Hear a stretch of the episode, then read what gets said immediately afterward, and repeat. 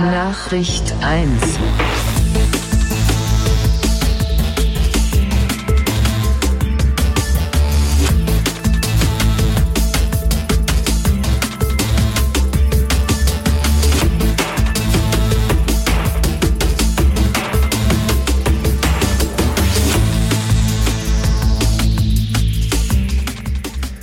Sternzeit 71266,9. Ihr hört den Dialog, jene Sendung, in der ich nicht nur mit mir selber, sondern auch mit anderen spreche.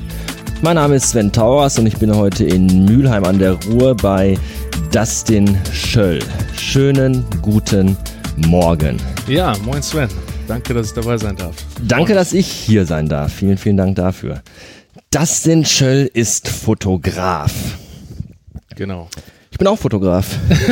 ja, sehr gut. Ich nehme mit meinem iPhone Fotos auf und stelle die bei Instagram online. Ja, finde ich eine gute Sache. Also das ganze Ding hat ja richtig eine ja, Bandbreite bekommen. Heutzutage hat eigentlich jeder eine Kamera in der Tasche, deswegen ähm, ja, gute Sache. Denkst du da so drüber? Ist das Ja, so? definitiv. Oder, oder, weil, weil gerade als du bist ja wirklich jetzt ein Fotograf, der das wirklich auf einer professionellen äh, äh, Schiene macht. Wie denkst du über Leute, die mit dem iPhone rumlaufen, äh, irgendwelche Bilder knipsen und, und dann 13 Filter drüber legen und die hochladen und sagen, hier guck dir mal meine tollen Fotos an, die da wirklich 30 Sekunden für brauchen, wofür du vielleicht wirklich viel mehr Zeit und viel mehr Vorbereitung brauchst. Das ist echt eine super Frage direkt zum Anfang. Also grundsätzlich finde ich es auf jeden Fall richtig, richtig cool, weil am Ende, ja, ich finde dieses ganze Fotoding einfach schön. Ähm, gerade in der heutigen Zeit bekommst du halt einfach viele Fotos, wie du gerade gesagt hast, vor die Nase gehalten, wo einfach tatsächlich irgendwie zehn Filter drüber gelegt wurden. Ähm, ja, aber die haben alle auch ihre Daseinsberechtigung durchaus. Ich find's cool auch. Man sieht viele Orte, man sieht schöne Orte, alles, was du vielleicht sonst nicht gesehen hättest. Und ähm, ja, also ich gehe da gar nicht so weit auf den Aspekt ein, ähm, wie Fotos bearbeitet werden oder nicht. Ähm, ich find's einfach richtig cool, dass Leute einfach rausgehen, Fotos machen von schönen Orten, wo sie waren. Okay. Ja. Machst du auch Fotos mit dem iPhone? Ja, durchaus. also es kommt immer drauf an. Also es, ja, das ist ja das, was man so als Knipsen bezeichnet, bezeichnet ne? Ähm, ja, es kommt durchaus vor, dass ich auch Fotos mit dem iPhone mache. Also zum Beispiel Making-of-Fotos mache ich sehr gerne sogar mit dem iPhone, weil ich keine Lust habe, einfach noch eine zweite Kamera dazu zu nehmen und ähm, Fotos zu machen, wie ich Fotos mache. Oder um den Leuten einfach zu zeigen, wie ich meine Fotos schieße. Ne? Weil oft sieht man halt nur das Foto und eigentlich viel interessanter ist meistens sogar die Geschichte hinter dem Foto. Das heißt, wo ist er gerade, wo steht er gerade? Meistens sieht man nur irgendeine Küste, äh, in Major auf Mallorca oder sowas und man sieht gar nicht, auf, auf welchem Felsen man gerade steht oder ob man gerade auf einem 500 Meter hohen Berg steht, um das Foto zu machen. Das ist halt eigentlich noch cooler für den ähm, ja, Betrachter oder für die Leute, die die Fotos halt ganz gut finden. Und ähm, ja, da kommt es auf jeden Fall vor, dass ich Fotos mit dem iPhone mache. Ich bearbeite die auch tatsächlich am Handy, also ich schicke die nicht einfach so raus. Ich bin jetzt nicht so der Typ, der gerne Filter benutzt, weil Filter sind einfach, ja, vorgefertigte Presets, die ein Bild auf eine gewisse Art und Weise und immer auf dieselbe Art und Weise ähm, entwickeln. Das finde ich selber nicht so schön, weil ja, ich finde, jedes Foto hat es verdient, sich einmal einzeln damit zu beschäftigen. Mhm. Und es sollte nicht über äh, einen Kamm geschert werden mit allen anderen Fotos, die ich mache. Ähm, aber ja, ich find's cool, auf jeden Fall. Also die Kameras heutzutage sind auch einfach so gut, dass man sich das erlauben kann, finde ich. Ne, man sieht den Unterschied nicht unbedingt zwingend, wenn man sich jetzt nicht mit Fotografie auseinandergesetzt hat. Aber das ist auch, ja, ich muss sagen, mir ist eigentlich sogar fast egal, ob man das sieht, dass mit einer digital Spiegelreflexkamera oder so gemacht wurde oder halt einfach mit dem iPhone. Ähm, Foto ist Foto am Ende des Tages, wenn es ein cooles Foto ist und das das zeigt oder einen Moment festhält, worum es ja eigentlich in der Fotografie Mhm. geht, dann finde ich das cool, auf jeden Fall, egal wie es aussieht und womit es gemacht wurde. Ich finde immer den Satz schön, wenn Leute sagen, deine Kamera macht echt tolle Fotos. wo man dann zurück, ja, und dein Ofen kocht Ja. leckeres Essen. Ja, stimmt, genau. Was Ja. würdest du denn sagen, wie, wie, wie, wie wichtig ist denn heutzutage wirklich die, die Hardware für ein Foto? Weil, weil ich, ich bin einfach der Meinung, ähm, wenn ich, wenn ich wirklich äh, die Skills habe und das Talent irgendwo auch habe, was du auch ja gerade sagst, dann kann ich auch mit einer iPhone-Kamera äh, durchaus wirklich akzeptable Ergebnisse erzielen. Und, und wie wichtig ist es dann noch wirklich, ein, ein, ein teures Equipment zu haben? Muss man das heute noch haben? Braucht man das noch? Nein. Also muss ich ganz klar verneinen, ist definitiv überhaupt nicht wichtig, weil, wie ich gerade gesagt habe, so die meisten Bilder werden von Leuten konsumiert, in Anführungsstrichen, die mit Fotografie nichts zu tun haben. Das heißt, wo siehst du Fotos heute? Bei Facebook, bei Instagram. Da zoomt keiner rein und guckt sich die Auflösung von einem Bild an. Da fragt sich auch keiner am Ende, wie das Foto gemacht ist. Das, dein Foto bekommt eine Aufmerksamkeitsspanne von ein bis zwei Sekunden, wenn es mhm. gut ist, und dann ist es weg. Es ist leider ein Konsumgut, was vielleicht nicht ganz so schön ist für Fotografen, aber ja, das ist einfach leider die Wahrheit. Und ähm, ja, von daher ähm, denke ich, ist Technik definitiv nicht so wichtig, sondern eher das, was du fotografierst und wie du fotografierst. Und da gibt's halt auch so ein paar Regeln, die man beachten sollte oder beachten kann, wie auch immer. Ähm, es ist Kunst am Ende, das heißt, davon Regeln zu sprechen, ist halt auch wieder so ein Punkt. Ähm, ich glaube, Picasso hat mal gesagt, ähm, lernen die Regeln wie ein Schüler, um sie zu brechen wie ein Künstler. Das finde ich eigentlich ein sehr passendes Zitat. Ähm, deswegen, also wie gesagt, ähm, grundsätzlich ähm, Technik ähm, zu nehmen als Basis für ein gutes Foto ist der falsche Ansatz, finde ich. Weil ich würde fast so weit gehen zu sagen, dass 80 Prozent eigentlich der Fotograf dafür verantwortlich ist, wie das Bild gemacht wird und nicht die Technik. Wie du gerade gesagt hast, deine Kamera macht gute Bilder, ist so einer der Sätze, die man als Fotograf eigentlich super ungern hört. Ungern hört. Ja, aber nichtsdestotrotz ist natürlich trotzdem auch wichtig, dass wenn du gutes Equipment hast, dass du es auch richtig bedienen kannst. Genau, definitiv. Das ist zum Beispiel auch ein Grund, warum ich persönlich jetzt auch Workshops anbiete, äh, um Leuten zu zeigen, wie man aus seinem Equipment noch mehr rausholen kann, beziehungsweise einfach die Grundbedienung halt beherrschen kann, weil es ist schon so, dass du mit besserem Equipment auch bessere Fotos machen kannst, definitiv. Also das will ich so nicht sagen.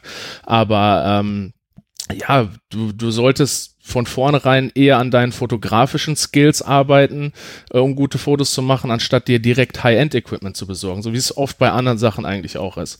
Ne, das heißt, nur weil du eine gute Kamera hast oder ein gutes Objektiv hast, macht dich das nicht automatisch zu einem guten Fotografen. Ein gutes ja. Mikro macht dich auch nicht zum guten Sänger, ne? So sieht's aus, genau. Ja, das ist ein sehr guter Vergleich, stimmt, ja. Genau. Du, oder andersrum gefragt, seit wann fotografierst du? Wann hast du damit angefangen?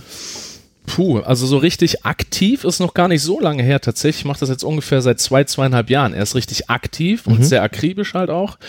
Ähm, mit Fotografie beschäftige ich mich schon ziemlich lange, vielleicht so über zehn Jahre eigentlich. Ich habe schon damals eine Spiegelreflexkamera gehabt, aber gehöre halt oder habe damals zu den Leuten gehört, die ich jetzt in meinen Workshops tatsächlich habe. Halt, ich fotografiere auf Automatikmodus und frage mich, warum macht die Kamera so schlechte Bilder. Mhm.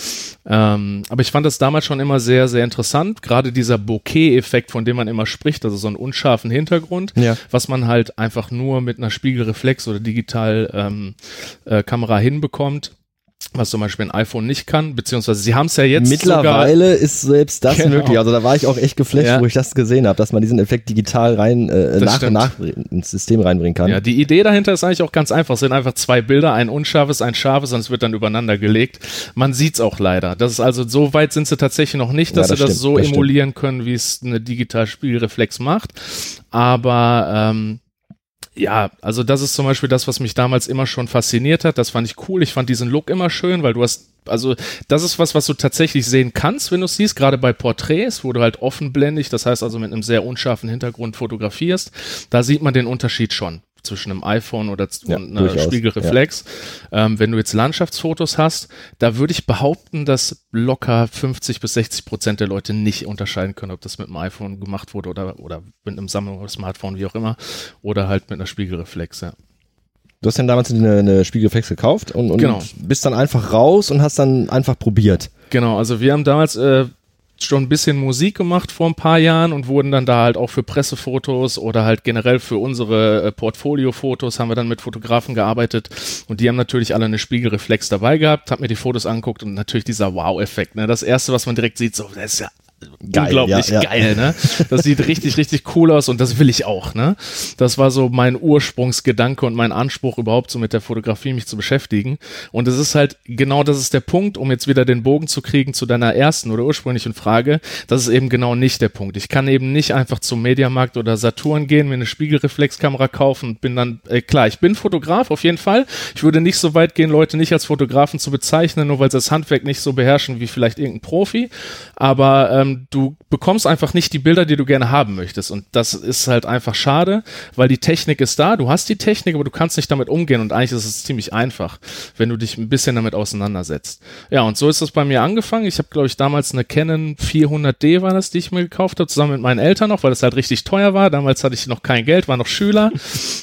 Und ähm, ja, dann angefangen zu fotografieren. Die Fotos waren auch gut, aber halt vielleicht von 100 Fotos nur eins oder zwei, die halt so sein wollten, wie ich es eigentlich hatte, äh, haben wollte, weil ähm, ja ich im Automatikmodus fotografiert habe und ähm, ja, dann habe ich eine Zeit lang so weiter fotografiert, dann kam wieder so eine Talphase, wo ich mich gar nicht damit auseinandergesetzt habe. Und ähm, witzigerweise jetzt kurz vor unserer Hochzeit vor zwei Jahren ähm, haben wir unseren Honeymoon-Urlaub äh, gebucht, also ähm, unsere Hochzeitsreise in die USA. Und da hat mich der Punkt wieder irgendwie gekriegt, wo ich gesagt habe, okay, ich muss eine Kamera mitnehmen und ich weiß immer noch nicht, wie ich gute Fotos mache. Das muss sich jetzt ändern, weil das war unsere erste große Reise, das war auch die erste USA-Reise. Und ähm, ich habe mir gedacht, du kannst jetzt nicht dahin fahren oder dahin fliegen, ähm, ohne mit guten Fotos zurückzukommen. Du wirst dich dein Leben lang ärgern, weil du weißt nicht, ob du jemals wieder dahin kommst. Mhm. Du weißt nicht wann, wie auch immer.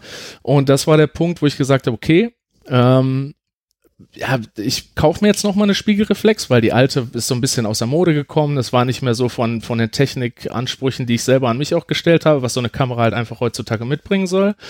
Bin dann in den Mediamarkt gefahren, habe mir eine Kamera gekauft, wieder eine Spiegelreflex, wieder eine Canon und ähm, habe dann aber gesagt, okay, jetzt muss ich mich einfach hinsetzen, mich mit dem Ding mal auseinandersetzen und gucken, wie ich vernünftige Fotos bekomme. Und so hat eigentlich alles angefangen. Also wirklich ja. Learning by Doing und, genau. und alles äh, selbst auch beigebracht. Oder hast ja. du auch mal irgendwie Bücher gelesen, Workshops genau. besucht, solche Sachen? Genau, alles, also genau beides, was du gesagt hast. Mittlerweile gibt's halt auf YouTube einfach unfassbar viele Tutorials. Jemanden, den ich sehr empfehlen kann, mit dem ich mittlerweile auch sehr eng in Kontakt stehe, ist Benjamin Jaworski. Ähm, da hat damals ein Kumpel von mir, Oliver Habeger, Grüße an der Stelle, äh, mir die Videos von äh, Ben empfohlen, der eine sehr, sehr, ja, coole Art hat, Sachen näher zu bringen, was Technik angeht und Fotografie. Ja, und dann reingesteigert. Immer mehr, immer schneller, immer höher, immer weiter. Ich wollte halt mehr lernen, habe mir Bücher gekauft, äh, habe mir Zeitschriften gekauft, durchgelesen. Ja, und dann nach und nach einfach mir das autodidaktisch, wie man so schön sagt, selber beigebracht. Aber immer digital. Genau. Analogfotografie ist immer noch so ein Punkt, mit dem ich mich noch auseinandersetzen will. Ich finde das super interessant, aber es ist mittlerweile auch einfach eine Preisfrage. Ne? Das ist mittlerweile einfach sehr teuer geworden.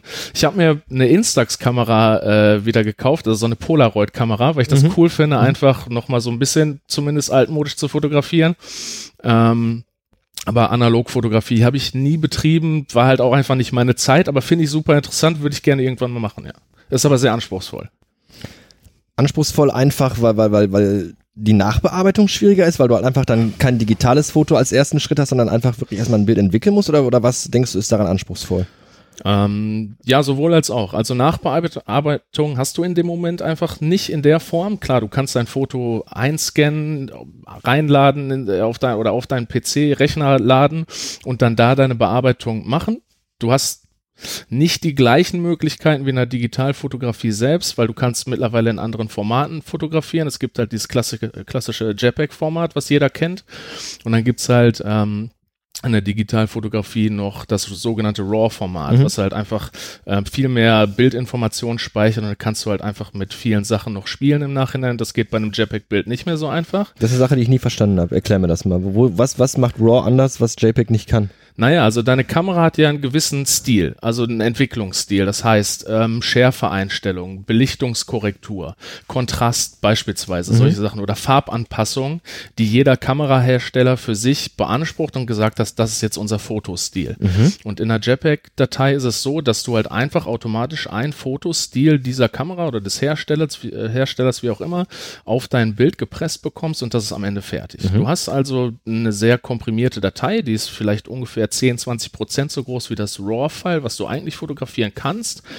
Und ähm, gut, der Vorteil ist klar, du hast wenig Dateien, du brauchst nichts mehr nachbearbeiten im Idealfall. Du kannst es machen, du kannst also nachschärfen, du kannst auch noch leichte Farb- oder Belichtungsanpassungen machen, wenn du möchtest.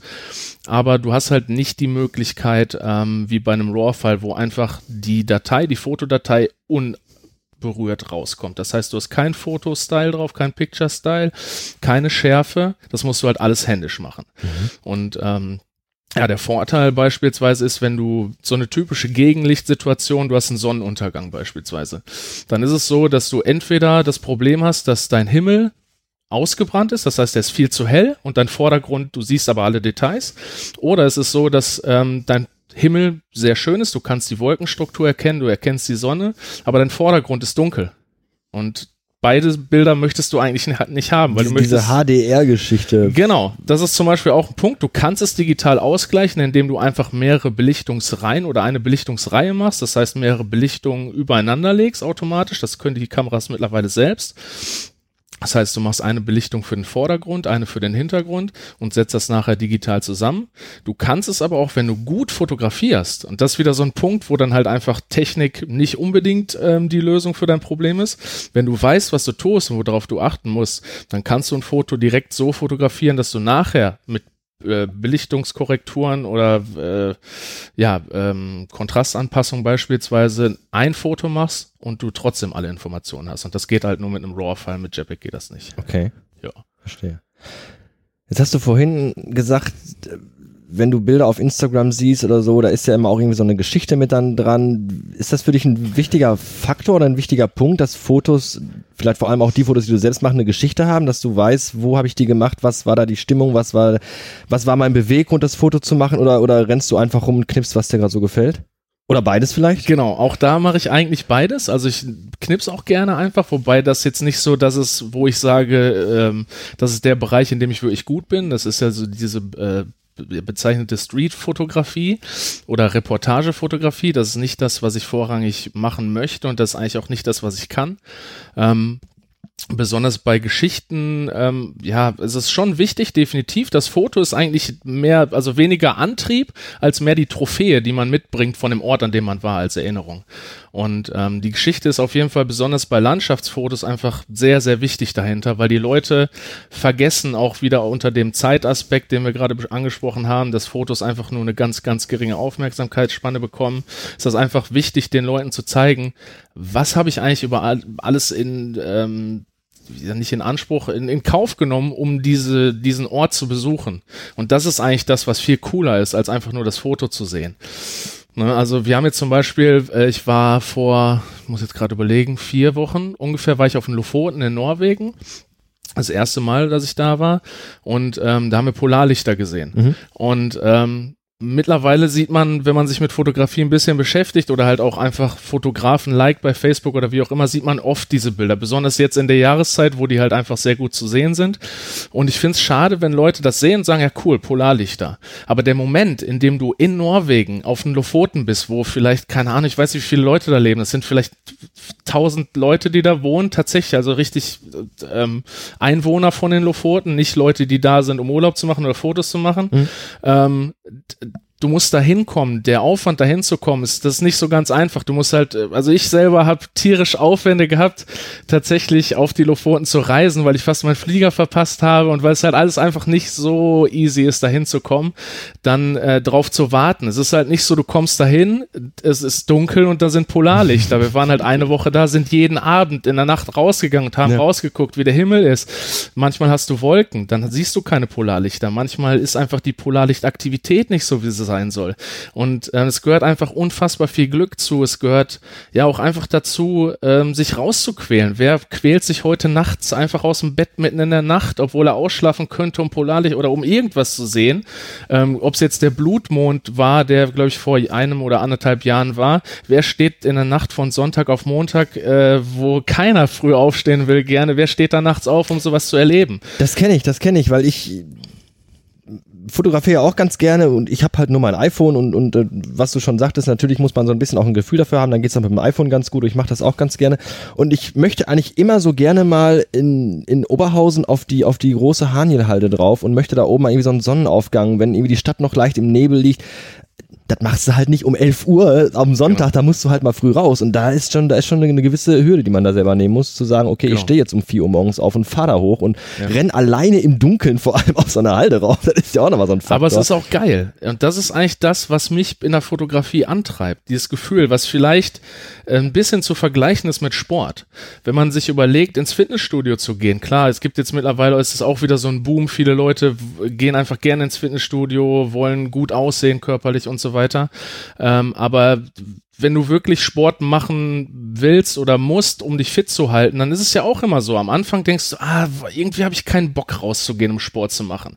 Wenn du aber dann da warst und unter der Dusche stehst nach dem Sport, dann fühlst du dich wie der König der Welt. Das Ja, ist das ja. beste Gefühl Ja. aller Zeiten. Und genau so ist das bei der Fotografie auch. Du willst eigentlich nicht morgens früh aufstehen, aber du musst früh aufstehen, damit du den Sonnenaufgang sehen kannst. Oder wenn du ein Foto von einem Spot haben willst, der einfach viel besucht ist, dann bleibt dir einfach nur dann hinzugehen, wenn keiner da ist. Und das ist einfach zu ungeliebten Zeiten. Ne? Und ähm, Neujahr ja, um sieben. ja, vielleicht auch das, vielleicht auch das, wenn es da, wenn es dich da dann zu dem Foto bringt, wo sonst, wenn oder dieser eine Moment, wo keiner da ist. Ich würde es machen, definitiv. Und gerade Halde Haniel ist jetzt auch was, was ich in Landschaftsfotografie-Workshops anbiete. Ähm, ich habe einen Workshop, der ist, glaube ich, muss überlegen, ich glaube am 1.7.2017, da gibt's auch noch freie Plätze, so viel noch zum Thema Werbung. Ähm, da gehen wir zum Beispiel auf die Halde Haniel, weil du es gerade angesprochen hast, und gucken uns da den Sonnenaufgang an. Und einfach um Leute, also nicht nur um Fotografie zu lernen oder äh, den Leuten zu zeigen, wie es funktioniert, sondern einfach auch um dieses gemeinsame Erlebnis zu haben. Das ist mir halt persönlich wichtig, gerade bei Landschaftsfotografie-Workshops, den Leuten einfach zu zeigen, wie geil das einfach sein kann, rauszugehen, ob alleine oder in einer Gruppe. Es kann beides cool sein. Ich war auch schon alleine auf der Halde Haniel oben und bin tatsächlich, wie du gerade gesagt hast, in der Dunkelheit mit einer Kopftaschenlampe da hochgelatscht, um mir den Sonnenaufgang ähm, reinzuziehen und zu fotografieren. Ja, einfach um den Leuten nochmal zu zeigen, wie geil es einfach ist, Erlebnisse zu haben. Ich finde, das ist auch gerade heute in der Zeit, wo man, ja, wo man wenig Zeit hat oder wo man viel arbeitet, wenig Freizeit genießt, ist es wichtig, solche Erlebnisse wieder zu vermitteln, weil die Leute vergessen einfach, wie schön ja, das Leben sein kann und wie schön auch eigentlich die Orte vor deiner Tür sein können. Gerade jetzt Halde Haniel. Auch, das ist Ruhrpott, das ist eine Halde. Ja. Es muss nicht immer die Karibik sein. Es gibt auch schöne Orte hier und das vergessen halt die Leute immer. Und deswegen finde ich schön, da äh, nochmal vielleicht darauf hinzuweisen oder auch einfach Leute einzuladen. Kommt einfach mit. Wir haben einen geilen Tag zusammen. Wir fotografieren zusammen und äh, ja, genießen den, die Landschaft vor unserer Haustür. Was ich immer sehr gerne mag, wo ich immer sehr, sehr gerne bin, was du im Ruhrgebiet auch sehr viel findest, ist alles, was irgendwie Industriekultur äh, ist. Ja. Äh, Bestes Beispiel meiner Meinung nach immer noch ist Zeche Zollverein, ähm, wo du einfach diese Verbindung hast zwischen Industrie, die nicht mehr aktiv ist, die mittlerweile auch schon von der Natur, äh, wo die Natur wieder reingreift und wo die Natur anfängt, Dinge zu überwuchern. Ich finde, da gibt's unfassbar viele tolle Motive, die man da machen kann. Ich erwische mich immer wieder, dass ich auch immer wieder dieselben Sachen fotografiere, äh, einfach weil du irgendwie versuchen willst, trotzdem das noch irgendwie nochmal festzuhalten und vielleicht nochmal einen anderen Moment zu erwischen.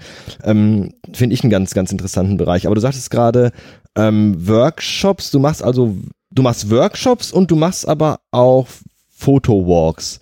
Genau. So heißt das, richtig? Ja, genau, das ist richtig.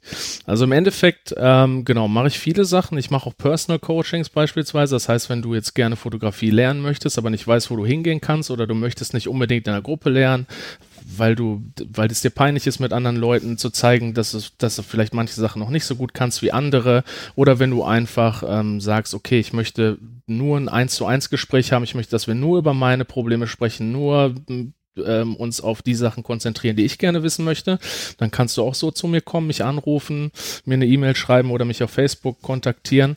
Ähm, und dann gebe ich halt normale Foto-Workshops, das heißt, die sind in einer Gruppe. Das kann sein, dass es Grundlagen sind. Das heißt, wenn du deine Kamera ganz neu hast oder immer noch nicht dich sicher fühlst, wenn du so wie ich äh, monatelang oder jahrelang vielleicht auch im Automatikmodus fotografiert hast und einfach nicht verstehst, warum die Fotos nicht so werden, wie du sie gerne möchtest, dann kannst du zu mir zu einem Grundlagen-Workshop kommen. Ich gebe Porträt-Workshops, das heißt also, wo wir Models haben, äh, semi-professionelle, die sich ähm, fotografieren lassen, wo ich dir erkläre, wie, ja, auf was es ankommt bei Porträtfotografie, weil es einfach noch mal ein bisschen was anderes ist. Und dann, was mir eigentlich so mein eigenes persönliches Steckenpferd nach wie vor, das ist halt Landschaftsfotografie. Und da gibt's halt im Moment zwei Sachen. Einmal Ruhrgebiet, was ich gerade angesprochen habe, wo wir zum Beispiel auf die Halde Haniel gehen. Oder was ich eigentlich noch viel cooler finde, ist, ähm, ich bin Ende Mai auch in Berchtesgaden und im Salzburger Land. Und da gebe ich auch einen Landschaftsfotografie-Workshop. Ja, das sind die Workshops, die kosten auch was, das aber sehr übersichtlich vom Preis her. Und dann gibt's halt äh, spontanerweise immer, wenn ich da gerade Lust drauf habe, noch Photo-Walks. Das heißt, im Endeffekt, man kann sagen, man trifft sich einfach mit einer größeren Gruppe, ich organisiere das und wir gehen einfach zusammen raus, erleben was und fotografieren. Es ist also nicht so, dass ich dir zeige, wie es funktioniert. Klar, du kannst Fragen stellen, niemand wird dir da die Frage verwehren oder sagen, ja, das beantworte ich jetzt nicht, weil das ist kein Workshop, du hast nicht dafür bezahlt oder so. ähm, Gerade das ist ja auch ganz cool, wenn du in einer Gruppe bist, da ist immer irgendeiner, der es weiß und dir helfen kann. Deswegen finde ich den Gedanken eigentlich auch ganz cool. Und da geht's aber einfach darum, halt wirklich zusammen an irgendeinen Ort zu fahren oder zu laufen, zu wandern und da dann zusammen zu fotografieren. Und das dann, das bezeichnet man als Fotowalk. Das kann man auch in der Stadt machen. Das muss nicht auf der Halde Haniel sein. Das muss nicht irgendwo in der Karibik sein. Das kannst du überall machen, ja. Wo man sich dann austauscht und wo dann auch Genau. natürlich jeder dem anderen vielleicht mal irgendwie äh, Inspiration für Motive auch, auch gibt und solche Genau, Sachen. das ist auch ein sehr guter Punkt. Inspiration, genau, das ist auch sehr wichtig, weil ähm, wenn du nur alleine fotografierst, dann verlierst du den Blick für andere Perspektiven. Du, ja, äh, fotografierst nur die Motive, die dir gut gefallen, die du denkst, die gut aussehen, fotografierst meistens aus einer Perspektive, die dir passt. Und wenn du nach links und rechts guckst und schaust, wie andere Fotografen das machen, das ist eine super Inspirationsquelle. Das mache ich auch immer noch heute, ja. Ich wüsste jetzt als Beispiel tatsächlich, ich, ich mache unglaublich gerne Fotos von Blumen. So von Blüten, so von, von sehr nah, dass du eine Blüte sehr hast. Und wenn du wirklich auf so, nehmen wir mal, du bist auf so einer Wiese, wo halt wirklich viele Blumen sind, dann bist du halt der, der nur über den Boden krabbelt und die kleinen Blümchen fotografiert. Und der nächste steht neben dir und sagt, hör mal, äh, guck doch mal hoch, da sind riesige Bäume, da kannst du auch mal ein Foto von machen. Ja. Äh, das, das verliert man dann vielleicht selber so ein bisschen. Definitiv. Ja, und ja. wenn du auf dem Boden krabbelst, dann bist du auch schon auf jeden Fall advanced. Weil das machen halt viele Leute nicht. Das ist so das ein, einer der ersten Punkte, die ich den Leuten immer mitgebe auf Workshops. Schmeiß dich doch mal in den Dreck. Ja. Mach doch, nimm doch mal eine Perspektive ein, die sonst keine hat. Das macht ein interessantes Foto. Absolut, absolut. Ne, weil jeder fotografiert auf Augenhöhe oder aus der Hüfte raus. Das kennt man. Das hat man halt schon tausendmal gesehen. Man muss sich natürlich überwinden dafür. Also ich habe das oft, wenn wir wenn wir beruflich oder so auf Events sind und dann äh, machen dann irgendwelche Mitarbeiter dann auch mal so Fotos und die guckst du dir später an, was du sagst. Ja. Alles auf Augenhöhe, alle gucken in die Kamera, grinsen, lächeln, winken, grüßen. Ähm, wenn du aber irgendwo bist, wo ein professioneller Fotograf dabei ist, dann merkst du sofort, der geht da ja ganz anders ran. Ja. Der versucht Leute zu fotografieren, die vielleicht gerade nicht mitbekommen, dass sie fotografiert werden. Der nimmt ganz andere Perspektiven und Positionen ein, um das Foto interessanter zu machen, um eine ganz andere Dynamik auch in so ein Foto reinzubringen. Das finde ich eigentlich selber auch immer ganz wichtig.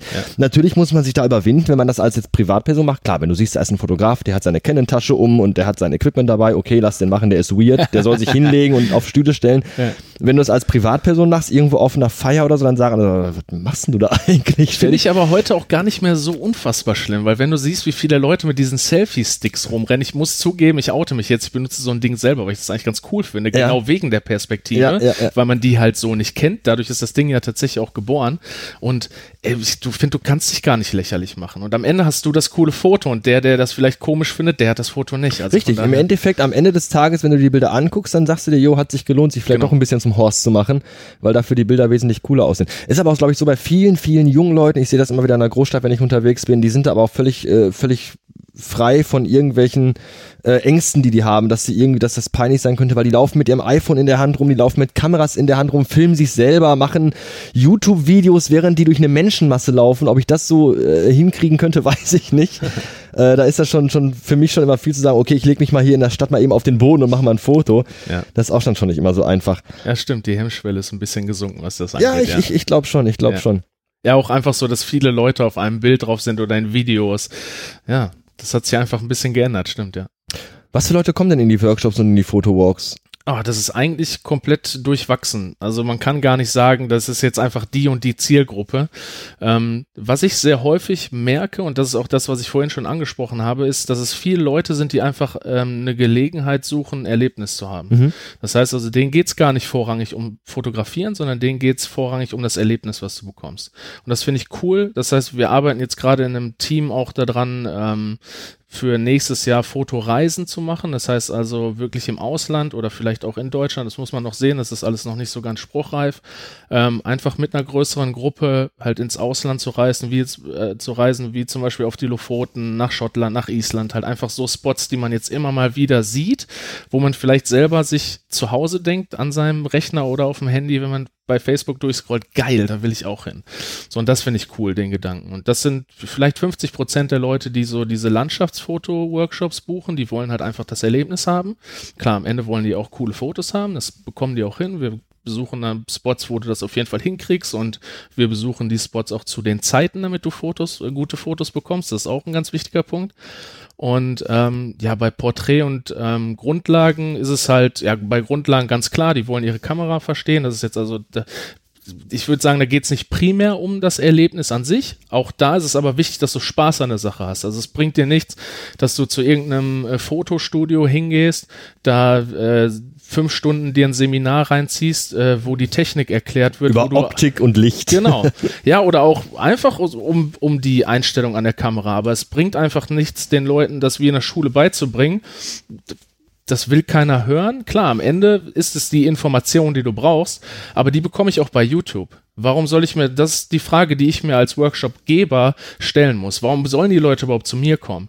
Ja, weil die bei mir halt eben die coole Atmosphäre haben, weil ich denen Erlebnis gebe und halt nicht den, das äh, dröge Studio äh, Gequatsche, wo dir einer was von Technik erzählt und, sondern wirklich wir gehen raus, wir fotografieren da, wo du auch deine Fotos machst, nämlich draußen und bei dem Wetter, äh, wo vielleicht nicht nur die Sonne scheint, wo es vielleicht auch regnen kann, aber genau da entstehen ja die Probleme und genau da brauchst du die Hilfe. Mhm.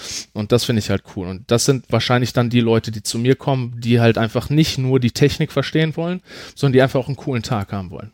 Ja. Was ist das so für eine Altersklasse? Ähm, eigentlich fast so meine Altersklasse. Also es geht von fängt so bei 20 an. Also ich glaube, der jüngste Teilnehmer, den ich jetzt habe, ist 21, meine ich. Und der älteste, ich hatte schon welche dabei, bei einem Fotowalk allerdings, das war kein Workshop, da waren auch über 50-Jährige dabei. Mhm. Also ist eigentlich ganz breit gefächert, ja. Okay. Aber die meisten sind so in meinem Alter, also das heißt so um die 30. Ja. Ähm, Streetfotografie hast du gerade äh, äh erwähnt also ich persönlich finde Streetfotografie unglaublich interessant und mhm. unglaublich, ich finde auch die Fotos unglaublich toll. Wenn du einfach rausgehst und Leute fotografierst, die nicht wissen, dass sie fotografiert werden. Wenn du auch Bilder siehst von Leuten, von, von Gruppen in Cafés, von Menschen, die irgendwo Gedanken versunken auf irgendwelchen Bänken sitzen oder im, ja. in öffentlichen Verkehrsmitteln, finde ich total klasse, finde ich total toll. Ich selber habe da äh, eine unglaublich hohe Hemmschwelle, Leute einfach so zu fotografieren. Ähm, wie denkst du denn darüber selber? Machst du das auch? Und, und wenn ja, natürlich darf man den Leuten nicht vorher sagen, hören Sie mal, ich wollte Sie mal eben fotografieren. Das machst du natürlich erstmal im ersten Moment äh, dann heimlich. Dann ist auch schon vorbei. Dann, dann ist es vorbei. Dann ist es weg. Passiert, genau. Ähm, findest du, man sollte einfach das Foto machen und dann weiterziehen oder wirklich sagen, hören Sie mal, Entschuldigung, ich habe Sie gerade fotografiert. Ist das für Sie okay oder soll ich das Bild löschen? Genau. Weil ich finde, das ist ja wirklich auch so eine, so eine rechtliche Frage irgendwo, ja. auch ob man Leute fotografieren darf und soll ja. und das dann irgendwie auch online stellt oder, oder zum Verkauf oder wie auch immer anbietet. Ja. Äh, interessantes Fotografiefeld finde ich wirklich super interessant, aber auch ein sehr, sehr schwieriges. Wie ist da genau. denn so deine Meinung? Ja, also da kann ich dir nur zustimmen. Das ist genau das. Also es ist super interessant. Ich finde das auch sehr, sehr cool. Ich sehe das auch gerne. Das heißt, ähm, ja, ich bin schon ambitioniert, äh, solche Fotos auch zu machen, aber das, wie ich am Anfang gesagt habe, nicht der Bereich, in dem ich mich zu Hause fühle, weil du halt einfach Hemmschwellen hast, ähm, mit anderen Personen halt Dinge zu klären und du halt einfach sehr oft vor eine Wand laufen kannst. Ähm, heißt jetzt nicht, dass ich mich davor fürchte, das zu machen, aber das ist halt nicht das, was ich tagtäglich machen möchte. Da gibt's einfach andere Felder wie jetzt Porträt oder Landschaftsfotografie, die mich einfach eher interessieren. Aber der Ansatz, den du gerade hattest, ist eigentlich schon sehr gut. Also du solltest, das Wichtigste bei der Streetfotografie ist tatsächlich die Geschichte einzufangen. Weil es bringt nichts vorher mit den Leuten zu sprechen und zu sagen, ich würde jetzt gern ein Foto machen, wie sie da an der, äh, an der Cafeteria ihren Cappuccino genießen. Das macht keinen Sinn, weil ist die Geschichte tot. Der Mann weiß oder die Frau weiß, dass sie fotografiert wird und die Geschichte ist nicht mehr dieselbe. Das heißt, idealerweise würde ich jetzt empfehlen, du machst erst das Foto und dann aus rechtlichen Gründen, wie du gesagt hast, gehe ich im Nachhinein hin, wenn ich die Geschichte schon eingefangen habe und kläre das dann ab. Wie du da privat mit umgehst, ist wieder so eine Sache. Es gibt ja auch diese, ja, vielleicht weit verbreitete mittlerweile Lost Places Fotografie, wo man halt in irgendwelche ähm, alten Gebäude äh, geht, um zu fotografieren, wo das Betreten eigentlich verboten ist. Ja, das musst du am Ende selber entscheiden, ob du das machen willst oder nicht. Ich würde das nicht empfehlen, weil das ja, du kannst damit halt einfach richtig auf die Schnauze fallen. Und genauso würde ich das einfach bei der Streetfotografie auch handhaben. Sprecht einfach mit den Leuten, wenn ihr das machen wollt, oder sprich mit den Leuten danach, weil du willst ja die Geschichte einfangen und dann ist alles geklärt. Ja, würde ich so sagen. Also bei- größeren Menschenmengen ist es wieder so, dass, glaube ich, da das Persönlichkeitsrecht wieder ein bisschen anders ist. Hm, Da gibt es so eine gewisse Grundlage, also ab, ab, weiß ich nicht, 12 Personen oder 15 Personen ist das wieder egal. Also ich fotografiere zum Beispiel auch für den MSV Duisburg im, im Fußballstadion und da sind halt auch einfach viele Fans gleichzeitig auf einem Bild, die ich fotografiere. Da muss natürlich nicht zu jedem Einzelnen gehen und sagen, äh, ja, könnte ich das Foto benutzen? Am Ausgang, nach Ende des Spiels. Genau, Entschuldigung, genau. eine Frage noch kurz. Ja. Da gibt's aber, glaube ich, sogar in den Eintrittskarten, ist auch bei Konzerten, glaube ich, auch, da steht drin, äh, wenn von Ihnen Fotoaufnahmen gemacht werden, stimmen Sie mit dem Kauf dieser Karte zu, dass sie äh, veröffentlicht werden dürfen. Ja, das ist jetzt vielleicht ein sehr spezielles Beispiel. Aber ich denke, wenn du auf größeren Plätzen in New York beispielsweise, ist jetzt vielleicht das Nonplusultra am Times Square, du machst da ein Selfie. Äh, wenn Das du das Leute im Hintergrund. Ja, Genau, so es ist, ist das halt kannst so. du nicht vermeiden. Das wissen die Leute auch und ich glaube, oder auf Marktplätzen beispielsweise. Das ist einfach so. Ne, aber wenn du jetzt explizit einzelne Personen oder vielleicht auch Pärchen oder eine Familie fotografierst, dann würde ich das definitiv abklären. Ja. Das ist ja auch eigentlich kein Problem. Das ist klar, das ist eine Hemmschwelle, du musst mit den Leuten sprechen. Ja, aber das ist, das ist dann einfach vielleicht der Preis, den du dann bezahlst. Aber ich finde das cool. Vielleicht finden die Leute das auch ganz cool und haben dann auch ein schönes Foto. Ja, bei mir selbst wäre es, glaube ich, auch wurscht. Ja. Ähm, ähm, wenn du vielleicht auch noch sagen kannst, so hier, ich habe ein Foto von dir gemacht, hier ist meine Karte, äh, nächste Woche ist das Ding online, dann können Sie sich das Zum angucken Beispiel. oder für teuer Geld kaufen, wenn Sie möchten. Genau, ja. Äh, äh, geht natürlich. Aber Lost Places ist ein tolles Stichwort. Äh, ich war letztes, ich glaube letztes Jahr war ich äh, mal in einem Lost Place gewesen. Zum ersten Mal so richtig. Ähm, wir waren in in Düsseldorf Okay, in der äh, äh, verlassenen JVA. okay. Das war richtig interessant. Da war ich mit dem Timo, mit dem ich ja auch hier den, den äh, Ja. Podcast mitmache. Ähm, der hatte mir davon erzählt gehabt, das ist wohl, auch, wie du schon sagst, das ist ja alles so, so grenzlegal, so, so Genau. sehr Grauzone. Da ist halt ein Loch in der Ich Mauer. glaube noch nicht mal, dass es grenzlegal ist. Ich glaube, das ist schon Ja, ich glaube, es ist tatsächlich ziemlich illegal, ja. Das kann durchaus sein. Ja. Äh, da ist halt ein Loch in der Mauer, da kommst du halt durch und dann kannst du halt durch diese Gitterstäbe, da Genau. ist halt ein Gitterstab rausgeflext und, und dann kannst du da halt rein. Ja. Und dann sind wir da durch die JVA gelaufen, die natürlich schon eine ganze Weile äh, äh, leer steht. Dementsprechend sieht's da auch aus, da ist halt schon viel kaputt und da ist viel Graffiti an der Wand und so. Aber trotz alledem, also ich fand's unglaublich spannend, unglaublich interessant, da reinzugehen. So, du bist ja wirklich ziemlich alleine auch da.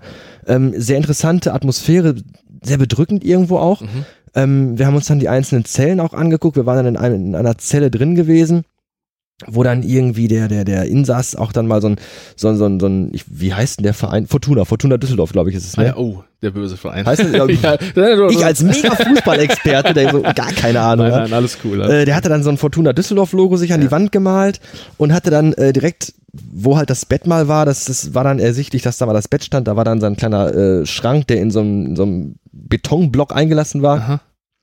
Hat er dann ihm mit dem Bleistift in die Wand reingeschrieben, so, so ein Kalender für die nächsten vier Wochen. Äh, Besuch, Besuch, Einkaufen und dann immer ganz angekriegt, Fortuna spielt. Ah, geil. Ja, Wo dann wirklich anscheinend, wo du kriegst, äh, das Fortuna spielt, war ihm wichtiger, als dass er einkaufen kann und das Besuch kommt. Das fand ich sehr, sehr interessant. Aber das, da, da machst du auch dann natürlich ein Foto von. Das sind ja dann wirklich so, so, so Momente, so, so, Genau. wo du so, so, so, so ein Stück von so einem Leben auch so mitnimmst. Ob das Genau. jetzt ein Verbrecher war, der was weiß ich gemacht hat, keine Ahnung. Aber du nimmst halt so ein Stück Leben mit so einem Foto mit. Ja. Äh, äh, du machst Bilder von diesen Gängen. Wir waren unten im, in, in diesem Technik, in dieser Technikhalle, in diesem Technikraum gewesen, oben in der Kirche, wo noch von der Orgel einzelne Tasten rumlagen. Ähm, fand ich unglaublich spannend, unglaublich interessant. Also Lost Places finde ich wirklich interessant, wird natürlich auch mal schwerer. Zum einen wegen der rechtlichen Geschichte, zum anderen, weil auch sehr viel natürlich abgerissen wird. Ja. Ähm, ich werde nie vergessen, ich habe mal eine Zeit lang in Oberhausen gewohnt, in der Nähe des Zentros. Und wenn du von der Autobahn kommst und Richtung Zentrum fährst, war links immer noch so ein Stück unerschlossenes äh, Gewerbe-Industriegebiet, wo so, Ja, ein, so, ein, so, ein, so ein riesiger Turm mal stand. Ja. Wo ich immer sagte, boah, du musst hier mal hinfahren, du musst mal in diesen Turm oder unter diesen Turm und da mal ein Foto machen, das musst du mal machen, musst du mal machen. Und dann war der irgendwann weg, weil er abgerissen worden ist. Und ich dachte mir, fuck, Ja. du hast nie dieses Bild gemacht, was du gerne machen wolltest. Ja, das ist auch so ein Punkt, ähm, den ich vielleicht noch anknüpfen muss an die Idee, warum ich angefangen habe, mich mit Fotografie auseinanderzusetzen. Das ist halt besonders hier im Ruhrgebiet ist mir damals zur, ähm, ähm, zur Extraschicht ist mir eingefallen oder aufgefallen vielmehr, ähm, dass ich eigentlich jetzt 30 Jahre im Ruhrgebiet wohne, aber mich eigentlich nie wirklich intensiv mit dem Ruhrgebiet auseinandergesetzt habe. Es Mhm. gibt so viele coole Orte, die direkt vor der Haustür sind, die du nie gesehen hast. Richtig, Ne? ja. Zum Beispiel dieser alte Güterbahnhof, ich glaube, der ist auch in Oberhausen. Mhm. Das sind einfach richtig coole Orte. Zeche Zollverein. Ich meine, gut, ich habe jetzt da tatsächlich auch geheiratet, weil ich das so cool fand da. Aber es gibt halt viele Leute, die davon gehört haben, aber nie da waren. Obwohl es gerade, wir sind hier im Ruhrgebiet. Das heißt, du bist innerhalb von 15 oder 30 Minuten wirklich überall. Der noch nie da war. Und das kann ich, das, ich konnte mir das einfach nicht vorstellen, dass es tatsächlich so sein soll. Und das war halt auch ein Grund zu sagen, okay, ich nutze jetzt die Fotografie, um tatsächlich einfach Orte zu besuchen und dann, wie ich gerade gesagt habe, das Foto zu machen, vielleicht als Trophäe oder als Erinnerung, dass ich da war. Und ja, Lost Places gibt's aber auch tatsächlich ähm, legale Lost Places, wie zum Beispiel den Landschaftspark Duisburg. Mhm. Den finde ich sehr, sehr cool. Auch wenn viele Leute mittlerweile, äh, mittlerweile sagen, dass es ausgelutscht ist, da zu fotografieren.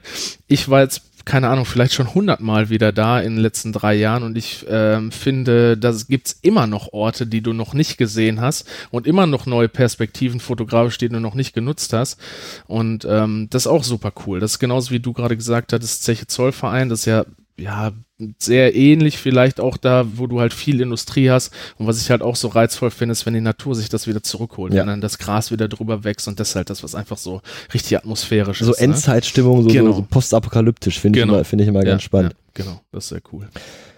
Ähm, wenn ich jetzt die Frage stellen würde, hast du deine Kamera immer dabei, würde natürlich jeder sagen, ja klar, ich habe ein Handy, ich habe Fotohandy. Ja, genau, so ist es tatsächlich. Es ist tatsächlich ja, so. Ähm, aber du hast natürlich auch ein professionelles Equipment. Da haben wir Ja. gar nicht drüber gesprochen. Was für eine Kamera hast du jetzt aktuell? Ich habe zwei Kameras, einmal eine Canon 750D, das ist tatsächlich die, die ich auch mir vor zweieinhalb Jahren gekauft Mhm. habe für die Honeymoon-Reise.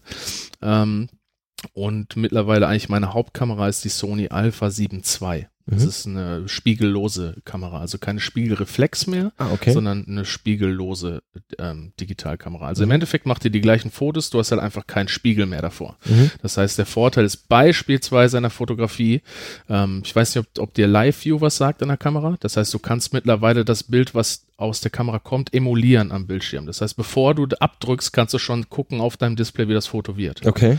Und ähm, das Coole ist, dass du bei einer Spiegelreflex kannst du das machen auf einem großen Display, aber du musst halt trotzdem durch den Sucher gucken. Das heißt, wenn dein Display hinten dir ein cooles Bild anzeigt und du guckst wieder durch den Sucher, kann es sein, dass es zu dunkel ist, Mhm. weil es halt, ja, der Sucher halt dir nur das Bild zeigt, wie es jetzt ist und nicht das, wie du es machen kannst. Und bei einer digitalen spiegellosen Kamera, wie jetzt beispielsweise der Sony, da kannst du, das ist so einen digitalen Sucher auch. Das heißt, du guckst durch den Sucher und siehst das Bild schon so, wie es nachher sein soll. Das ist sehr angenehm. Das ist ja abgefahren. Ja. Das ist ja wirklich abgefahren. Gerade bei Langzeitbelichtung ist das halt super interessant. Ich meine, du siehst logischerweise nicht, dass das Wasser glatt ist, wenn es noch nicht glatt ist, sagen wir jetzt, wenn du eine Langzeitbelichtung von, von Wellen oder von einem See machst ähm, oder ziehende Wolken siehst du logischerweise noch nicht, aber du siehst von der Belichtung halt, die Belichtung wird emuliert. Genau. Äh, Objektive? Ja, welches, welches interessiert dich? Nein, ich habe mittlerweile echt einen großen Pool an Objektiven. Ähm, hauptsächlich benutze ich eigentlich zwei. Ähm, ein 1635 äh, von Canon Mark II, das ist so meine, mein Landschafts-Allround-Objektiv, das heißt also sehr weitwinklig. Ähm, einfach weil man halt viel draufkriegen möchte oder man auch oft an Positionen ist, wo man nicht nach vorne oder hinten gehen kann und trotzdem alles von dem Panorama halt aufnehmen Mhm. möchte und halt kein Panorama-Shot machen möchte, wie man es zum Beispiel vom iPhone kennt. Ähm, und für Porträts habe ich mittlerweile ein 70-200, das ist eigentlich eine Telelinse, ähm, die aber einen sehr, sehr schönen, unscharfen Hintergrund, also ein schönes Bokeh hat. Das heißt, mit dem, das ist zwar sehr schwer, aber das ist einfach ein sehr, sehr gutes Objektiv. Das habt ihr best oder hast du bestimmt auch schon mal gesehen. Das sind diese, ich nenne die immer liebevoll R2D2 Objektive, weil die auch so grau sind. Die sehen aus wie so ein R2D2, der auf deiner Kamera sitzt. Okay, okay. Ja. Das ist so, das sind diese mit dem roten Ring. Mhm, verstehe. Die, ja, die, die, kenne ich. Genau. Die gibt's auch als Kaffeebecher. Ja, genau, habe ich auch. Habe ich du auch, tatsächlich, ja? habe ich irgendwann mal von meiner Frau geschenkt gekriegt. Sehr cool. schön. Ja. Ähm, wenn du dir jetzt, klar, okay, du bist unterwegs, du hast dein iPhone dabei, du siehst ein cooles Motiv, du machst mal schnell ein Foto. Wenn du dir jetzt wirklich äh, überlegst, okay, heute ist Sonntag, heute ist das Wetter gut, heute will ich mal wieder rausgehen, fotografieren, dann, dann packst du dein ganzes Equipment ein und, und, und bist dann wirklich so unterwegs den ganzen Ja. Tag. Wie bereitest du sowas vor? Machst du dich vorher im Internet schlau und guckst dir mal an, wo kann ich mal wieder hinfahren oder ist das so, dass du sagst, so, oh, da war ich letzte Woche, da hatte ich aber kein Equipment dabei, das, da fahre ich nochmal hin oder, oder wie entscheidest du, wann du wo welche Fotos machst? Also ich bereite das tatsächlich relativ akribisch vor mittlerweile, Ah. weil ähm, ja der eigene Anspruch halt einfach auch so weit steigt, dass man ja sich auf Wetterkonditionen nicht mehr per Zufall verlassen möchte. Das heißt also, ich check definitiv vorher das Wetter. Ne, wenn jetzt ein bewölkter Tag ist, ähm, dann werde ich mir wahrscheinlich eher überlegen, wenn ich weiß, ich möchte jetzt, wie du gerade sagtest, Sonntags ist mein Fototag, sage ich jetzt mal, ähm, und ich habe noch keinen Ort, den ich fotografieren möchte, dann achte ich aufs Wetter. Wenn es bewölkt ist, so wie heute beispielsweise, dann würde sich eher anbieten, Bachläufe zu fotografieren oder Wasserfälle oder irgendwie sowas, weil du einfach keine Spiegelung der Sonne hast und sowas. Ähm, ein Sonnenaufgang bei einem wolkenbedeckten Himmel macht dann logischerweise nicht ganz so viel Sinn. Das heißt, irgendwie auf die Halde Haniel zu fahren bei einem wolkigen Tag macht zum Beispiel weniger Sinn. Sowas gucke ich mir dann auf jeden Fall vorher an. Ähm, und mittlerweile auch so weit, dass ich habe so eine eigene, oder keine eigene App, sondern ich habe eine App auf dem Smartphone, die ich nutze, die heißt Sun Surveyor. Und da kann man halt auch den Sonnenstand vorher checken, wann die Sonne aufgeht und untergeht, wann die blaue Stunde ist. ich wollte gerade sagen, es gibt doch diesen Begriff blaue Stunde. Genau. Ja, jetzt ist, jetzt muss ich aufpassen, dass ich nicht fachlich Quatsch erzähle, aber ich glaube, das ist auch die nautische Dämmerung. Okay. Ähm, das ist im Prinzip der Zeitpunkt, ähm, wo die Sonne noch nicht über den Horizont gekommen ist. Das heißt also, die ist, die strahlt ja schon irgendwie die Atmosphäre an, mhm. in einem gewissen Farbspektrum, deswegen ist es blau. Warum das blau ist, kann ich dir jetzt nicht erklären, aber es ist so. Ähm, und der große Vorteil an der blauen Stunde oder warum die auch so berühmt ist, gerade in der Landschaftsfotografie ist, das ist das beste Licht am Tag, was du bekommst, weil es nicht direkt ist. Du hast keine Schatten, aber es ist trotzdem hell genug. Mhm. Das heißt, ja gut, du musst trotzdem länger belichten. Das heißt also, ohne Stativ zu fotografieren wird nur bedingt äh, funktionieren. Das heißt, du müsst dann halt einfach schon ja, mit dem äh, sogenannten ISO-Wert hochgehen, also einfach dein, dein, äh, die Bildinformation ein bisschen verstärken, die Belichtung. Ähm, ja, und blaue Stunde ist einfach sehr attraktiv, weil du keine Schatten hast. Das heißt also, du bekommst ein ganz, ganz weiches Licht, was in der Porträtfotografie auch benutzt wird, nur da wird es emuliert mit so Softboxen beispielsweise. Das kennt man vielleicht, ja, vielleicht hören, gucken auch viele Germany's Next Topmodel oder sowas, die arbeiten Unbedingt jede so, Folge, klar. Genau, die arbeiten halt auch mit so riesigen Softboxen oder bei ähm, Autofotografie hat man das zum Beispiel auch. Die Autos werden immer in Räumen fotografiert, wo der komplette Himmel ausgedeckt ist mit irgendwelchen weißen Vorhängen. Das sind diese Softboxen. Die genau, halt Softbox heißt quasi, ich habe keinen kein Punkt punktuelles Licht, sondern ein diffuses Licht. Diffuses, großflächiges genau, Licht, genau, ne, das richtig. keine Schatten wirft. Genau, und das ist der, der wichtigste Ausdruck. Du möchtest als Fotograf immer diffuses Licht haben. Beziehungsweise du möchtest es vielleicht nicht immer haben, aber ähm, wenn du es nicht brauchst, dann musst du halt auf ähm, ja, Wetterbedingungen achten, wie zum Beispiel Blaustunde. Und das, die gibt's halt morgens und abends. Ähm, erfahrungsgemäß ist es besser, das morgens zu machen, weil einfach tatsächlich weniger Leute da sind. Aus dem gleichen Punkt, den wir vorhin angesprochen haben. Mhm. Weniger Leute haben Bock, äh, morgens früh aufzustehen, als abends halt länger wach zu bleiben und Ja, sich den ja. Sonnenuntergang anzugucken. Ähm, genau, und das ist, das ist sehr, sehr wichtig. Das ist zum Beispiel ein Punkt, wo du halt einfach dein bestes Equipment mitbringen kannst. Du kannst dir eine 7000 Euro Kamera kaufen, wenn du nicht weißt, wann du wie fotografieren musst. Keine Chance, machst du kein gutes Foto. Ja, ja, verstehe. Ähm, was mir immer so, so selber auffällt, ist, wenn, wenn ich mal so, so rumfotografiere, ähm, du machst dann von einem Motiv nicht ein Foto, sondern 5, 10, Ja. 15, 20. So. Dann kommst du nach Hause, dann setzt du dich an deinen Mac und dann machst du dir Lightroom auf oder, oder Photoshop oder was auch immer du zur Bearbeitung benutzt und dann bearbeitest du die Bilder so ein bisschen. Was, was machst du mit den anderen Fotos? Löschst du die alle oder sagst du dir, vielleicht kann ich da ja auch nochmal was draus machen? Klar, wenn es verwackelt ist, dann löscht du es sowieso, aber du hast vielleicht drei, vier Fotos von demselben Motiv, die gut aussehen. Um die Frage mal ein bisschen weiter zu spinnen, was machst du damit, beziehungsweise was mich immer unfassbar interessiert, weil ich da überhaupt kein Herr drüber werde, wie organisierst du deine digitalen Fotos? Wenn man das vielleicht audiomäßig überhaupt Ja. erklären kann in drei, Doch, vier doch, das Sätzen. funktioniert Wie eigentlich. schaffst du das? Weil ich habe da überhaupt noch kein System gefunden. Ja, also erstmal muss ich vorweggreifen, ich mache im Idealfall gar nicht so viele Fotos. Ich mache eher Fotos aus verschiedenen Perspektiven.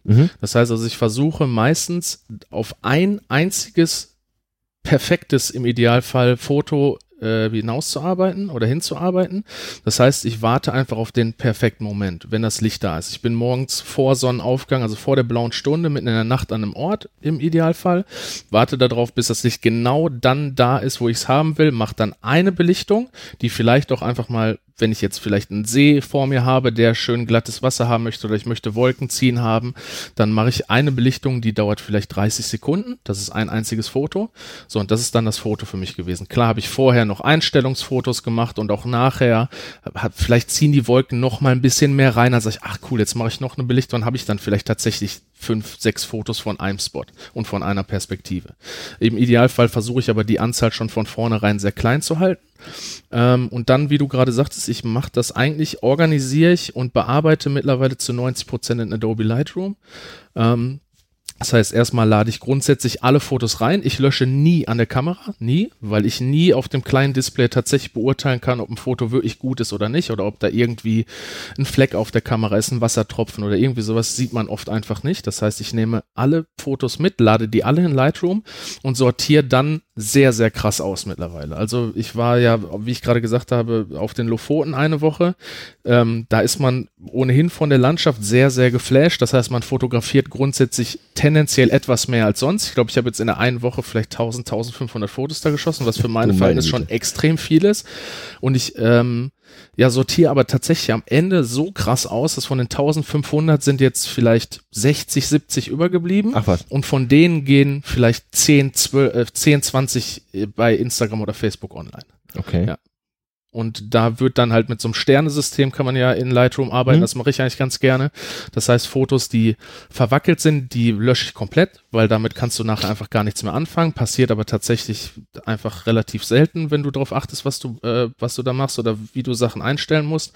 Aber klar, es kann immer mal irgendwie, du stehst an der Brücke, fährt ein Auto drüber, wackelt dein Stativ, kannst du nichts machen, ist das Bild halt einfach unscharf verwackelt. Dann schmeißt du es halt weg. Ähm, und am Ende ist es so wie mit Zeitschriften auch. Du legst sie natürlich auf den Stapel in der Hoffnung oder wahrscheinlich, weil du einfach doch so einen ganz kleinen Messi-Zug an dir hast in deinem Charakter und sagst, ja, vielleicht kann ich damit irgendwann noch mal was machen. Richtig, richtig. Ähm, das mache ich auch tatsächlich, aber relativ selten auch. Das heißt, ähm, ich wenn ich einen coolen Spot habe und das Licht, wie ich gerade gesagt habe, perfekt war, ich vielleicht aber dann drei, vier Wolkenzüge habe, die sich noch mal ein bisschen unterscheiden und ich mir nicht sicher bin, ob ich da nicht nachher tatsächlich noch was mitmache, dann lasse ich die auch auf dem Rechner. Alle anderen Fotos, auch wenn die super fotografiert sind, die man vielleicht noch verwenden könnte, lösche ich einfach, weil ich weiß, ich habe von, sagen wir mal jetzt, wir gehen aus von zehn Fotos von einem Ort mit dem perfekten Licht. Davon habe ich mir drei ausgesucht, die ich vom Bild her, vom Bildaufbau super cool finde. Davon habe ich eins entwickelt. Die anderen sieben schmeiße ich gnadenlos weg.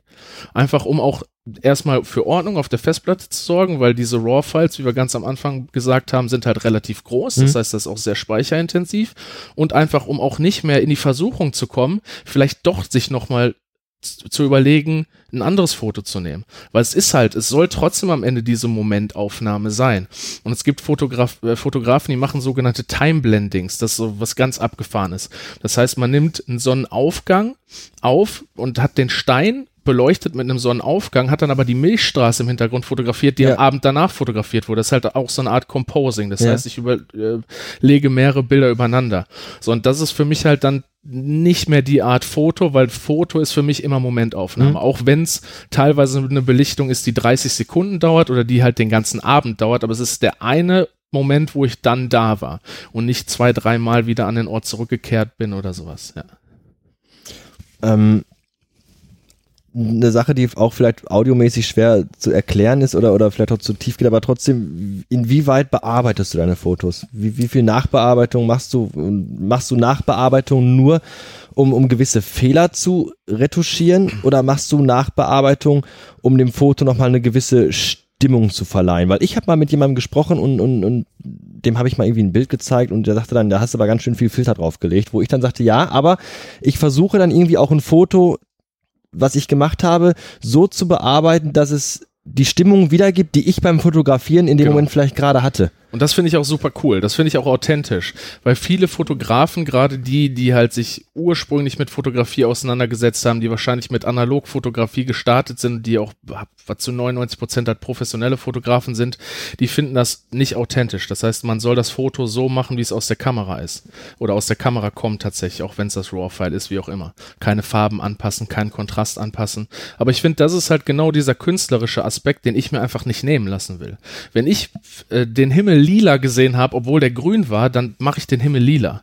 Ähm, da da kenne ich nichts. Das finde ich, klar, das ist dann vielleicht, da sagen dann Leute, das ist aber nicht authentisch oder das war vielleicht nicht so. Im Idealfall ist es tatsächlich zu, ja, auch zu 99 Prozent würde ich sagen, bearbeite ich Bilder nur so, wie sie tatsächlich waren. Ich verstärke nur Farben. Das heißt, ich nehme die Informationen, die in meinem Bild da sind und verstärke die Farbwerte, Belichtung, Kontrastwerte, wie auch immer. Ähm, und ich nehme gerade bei Farbanpassungen, bei Landschaften sieht man einfach sehr schnell, wenn man mit Farben spielt. Das wirkt unecht. Das vermeide ich eigentlich. Bei Porträts finde ich das schon so, dass man teilweise mal ein bisschen spielen kann. Ähm, bei Porträts wirkt zum Beispiel sehr gut, wenn man einfach sich auf ähm, zwei, drei Farbkomponenten beschränkt.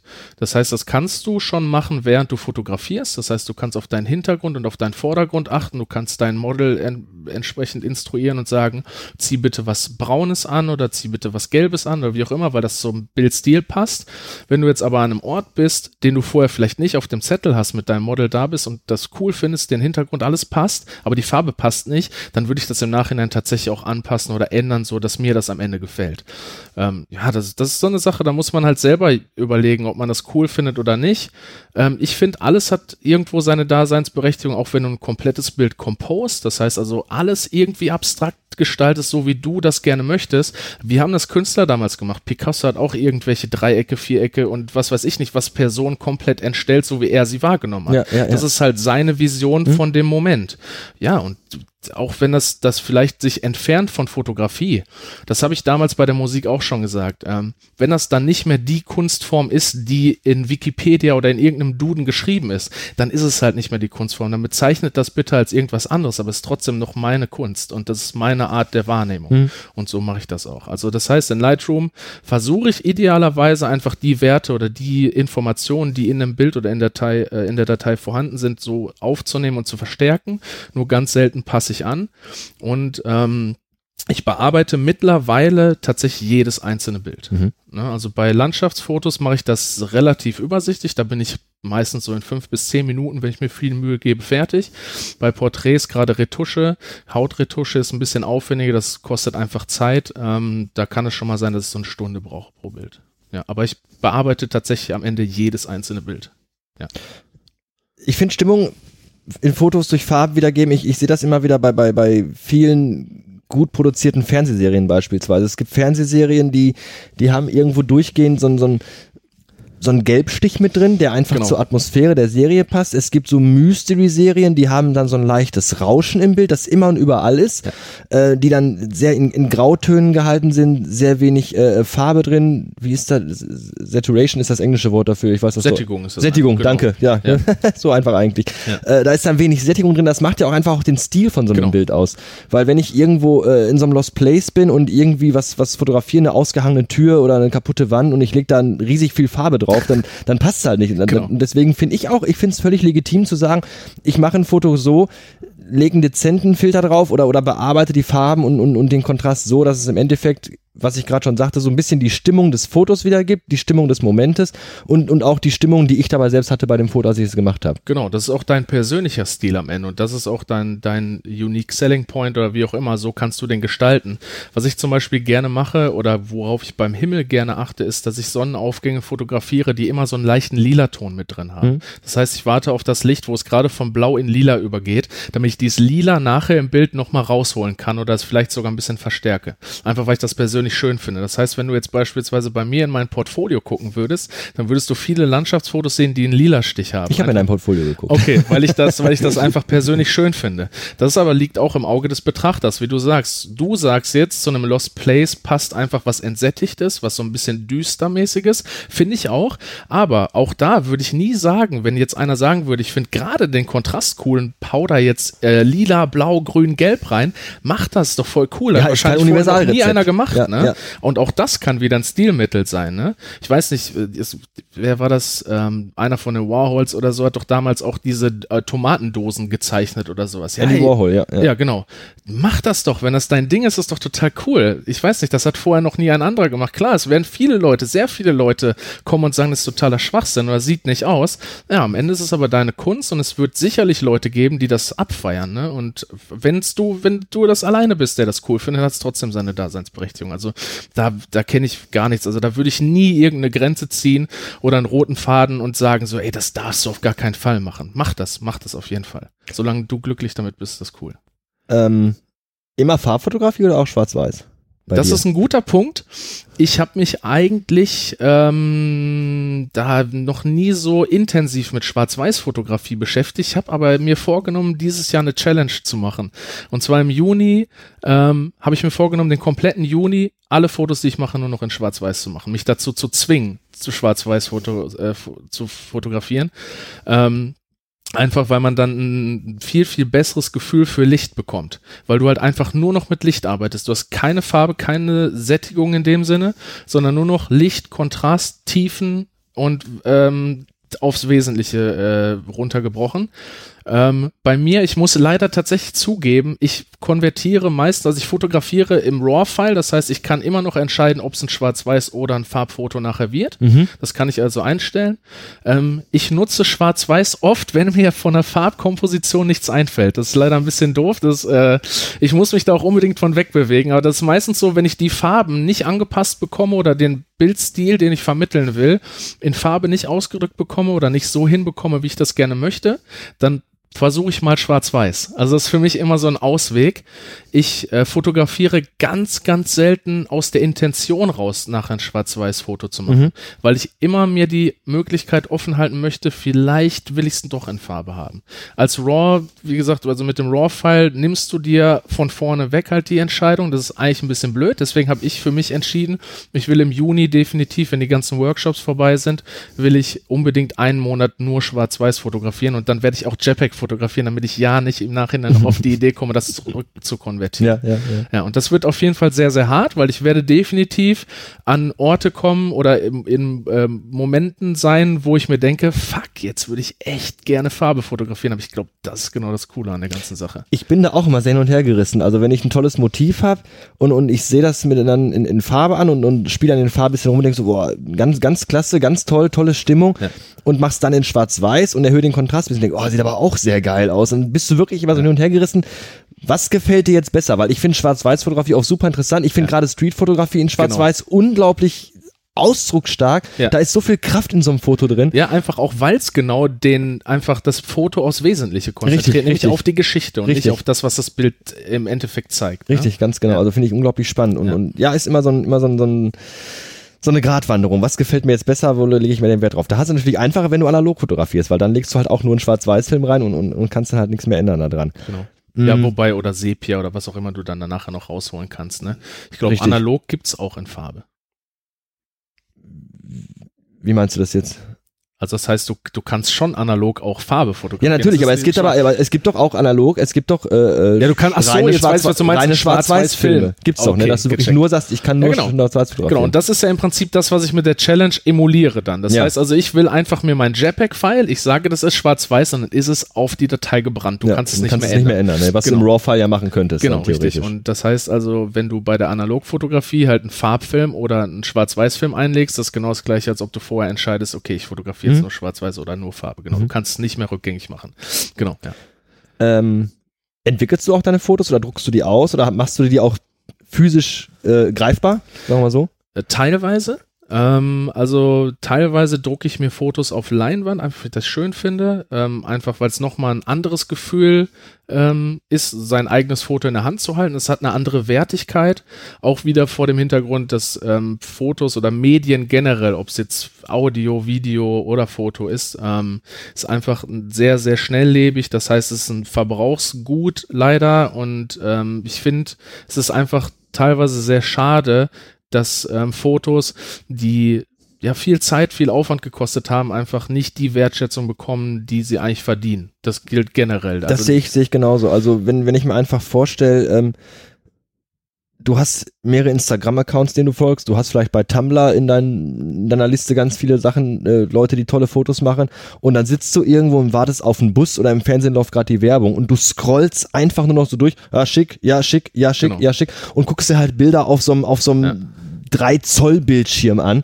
Äh, ähm, das, genau das, was du sagst, das gibt dem Foto eigentlich nicht die Wertschätzung, die es verdient hat, die es vielleicht hat, wenn es irgendwo hängt und großflächig zu sehen ist, äh, ob es jetzt zu Hause an der Wand ist oder ob es irgendwie in einer Ausstellung ist oder so oder einfach in der Hand. Äh, Ich glaube, dadurch geht auch ganz, ganz viel Aufmerksamkeit für gute Fotos verloren, weil du einfach überschwemmt wirst mit Bildern, Ja. mit guten wie auch mit schlechten Leider. und du einfach diesen, diesen, diesen, diese Flut, diese Bilderflut mittlerweile hast. Genau, genau. Und es ist auch ein unfassbarer, ja, das, ich würde jetzt vielleicht nicht als Leistungsdruck bezeichnen, aber du hast schon durchaus einfach Ansprüche, immer noch krassere Fotos zu machen, weil du halt vor einer Sekunde ein Bild bei Facebook weggescrollt hast, was einfach ein unfassbar krasses Motiv zu einem unfassbar krassen Zeitpunkt zeigt und denkst so, fuck, das brauche ich auch. Mein Portfolio ist nicht mehr gut genug oder sowas. Also ist jetzt vielleicht nicht so extrem, aber man merkt das schon. Das ist sehr allgegenwärtig und ist halt einfach sehr, sehr schnelllebig. Das heißt, ich mache das schon gerne. Also Leinwände sind halt teuer. Ähm, also Leinwände an sich sind noch der günstigste äh, Faktor, um solche Sachen tatsächlich auszudrucken. Das ist jetzt nicht so super teuer, aber gerade wenn du wirklich hochwertige Drucke kaufst, wie zum Beispiel auf Alu-Dibond oder auf Acryl, was so halt einfach richtig wertig auch ist, mhm. dann bezahlst du da mal sehr schnell sehr viel Geld für. Und da solltest du natürlich vorher überlegen, was für Fotos das sind, die du ausdruckst. Aber es sind auch immer ganz nette Geschenke. Ich schenke sowas eigentlich auch gerne. Zum Beispiel meine Eltern sind halt auch richtige Köln-Fans, einfach von der Stadt, vom Dom und sowas. Und da gibt's halt ja dieses bekannte, ähm, bekannte Bild von der Hohenzollernbrücke mit dem Dom im Hintergrund. Und das ist halt so ein Foto, was ich zum Beispiel auf Leinwand gedruckt habe, weil ich das einfach schön finde. Ähm, das schenke ich dann zum Beispiel gerne. Ähm, ansonsten Fotos von unserem Hund oder sowas drucke ich auch mal gerne aus. Ähm, aber ich habe unter anderem halt auch ein, so eine Portfolio-Mappe, in die ich so mein persönliches Best-of reinpacke. Das heißt also einfach, um den Fotos nochmal ja, einen Sonderstatus vielleicht zu verleihen. So, das sind wirklich meine Lieblingsfotos. Das sind Erinnerungsstücke und falls ich irgendwann mal bei irgendeinem Auftrag bin oder so, dann nehme ich die Portfolio-Mappe mit, wie zum Beispiel bei dem ersten Kontakt mit dem MSV Duisburg. Da habe ich halt einfach meine Portfolio-Mappe mitgebracht. Da sind meine ganzen oder meine persönlichen Lieblingsfotos drin. Porträt, Tierfotografie, Streetfotografie, Landschaft und alles so, was ich halt so mache. Auf DIN A4 ist das, glaube ich. Und da kann man dann halt einfach mal durchblättern. Man kann es anfassen. Es bekommt einfach eine ganz andere Aufmerksamkeit, als einfach das durchzuscrollen oder selbst im Internet digital.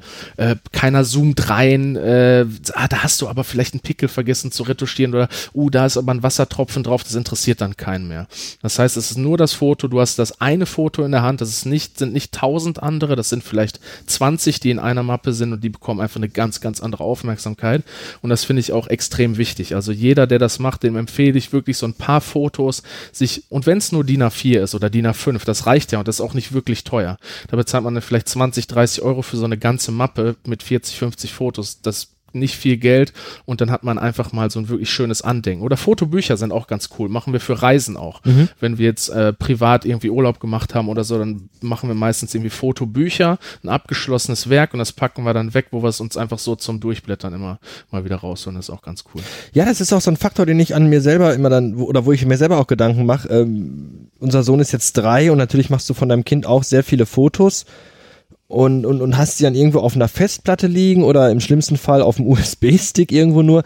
Und dann erinnerst du dich an deine eigene Zeit zurück, als du früher dann irgendwie mal ein bisschen älter wurdest, wo dann Oma oder Opa oder Mama, Papa sagten so, hier, setz dich mal auf die ja. Couch, wir gucken jetzt mal Fotos. Dann wurde das Album rausgeholt, ja. dann wurden wirklich Fotos geguckt. Das ist doch cool, ja. Ähm, ähm, diese Momentaufnahmen, wo dann auch wirklich nur von diesem einen Moment nur dieses eine Foto existiert. Du hast halt nur dieses eine Foto von deinem dritten Geburtstag.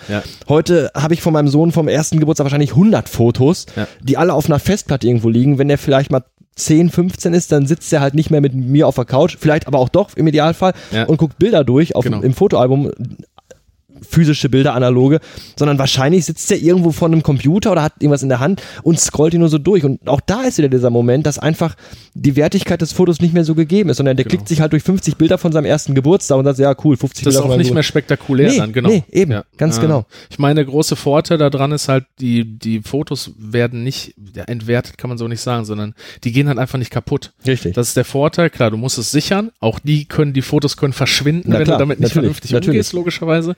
Aber ähm, ja klar, das ist halt der Riesenvorteil.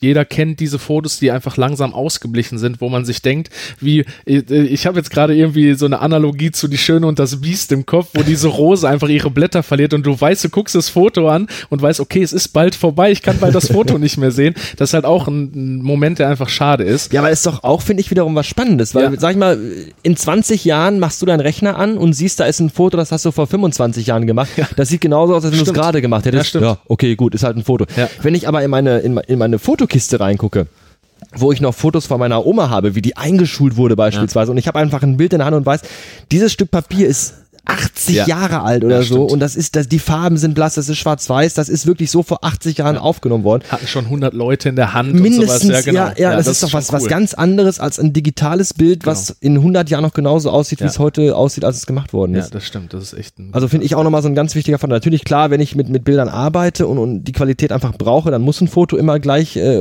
gleichbleibende Qualität haben.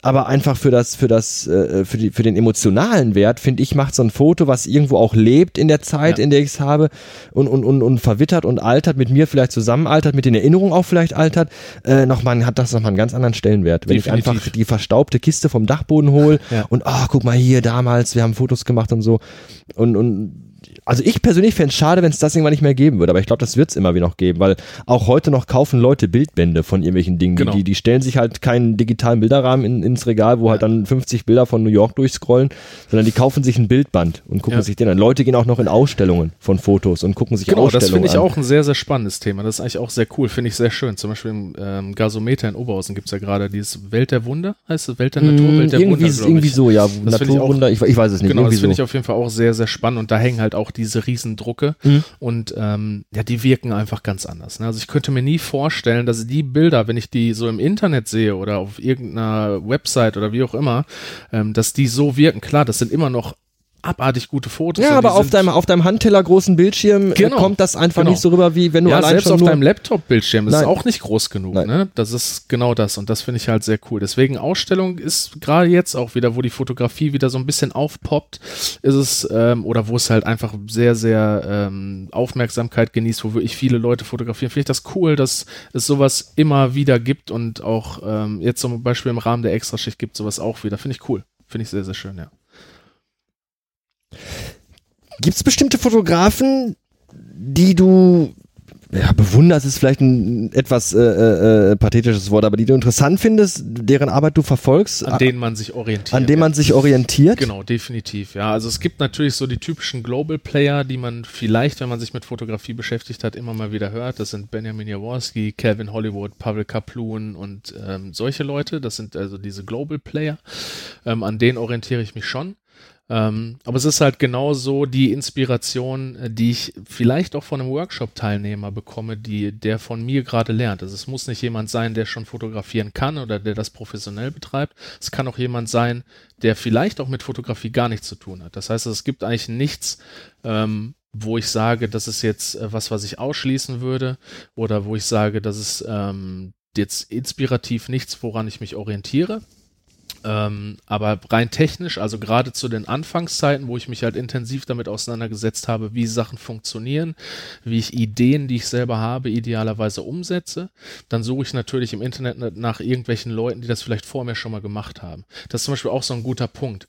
Ähm, ich finde, man sollte nie ausschließen, auch wenn es kreativ ist oder ja, halt irgendwie eine Wertschöpfung ist, sollte man sich nie davor verschließen, einfach Sachen zu kopieren. Gerade in der Anfangszeit ist das super wichtig, einfach Sachen nachzumachen.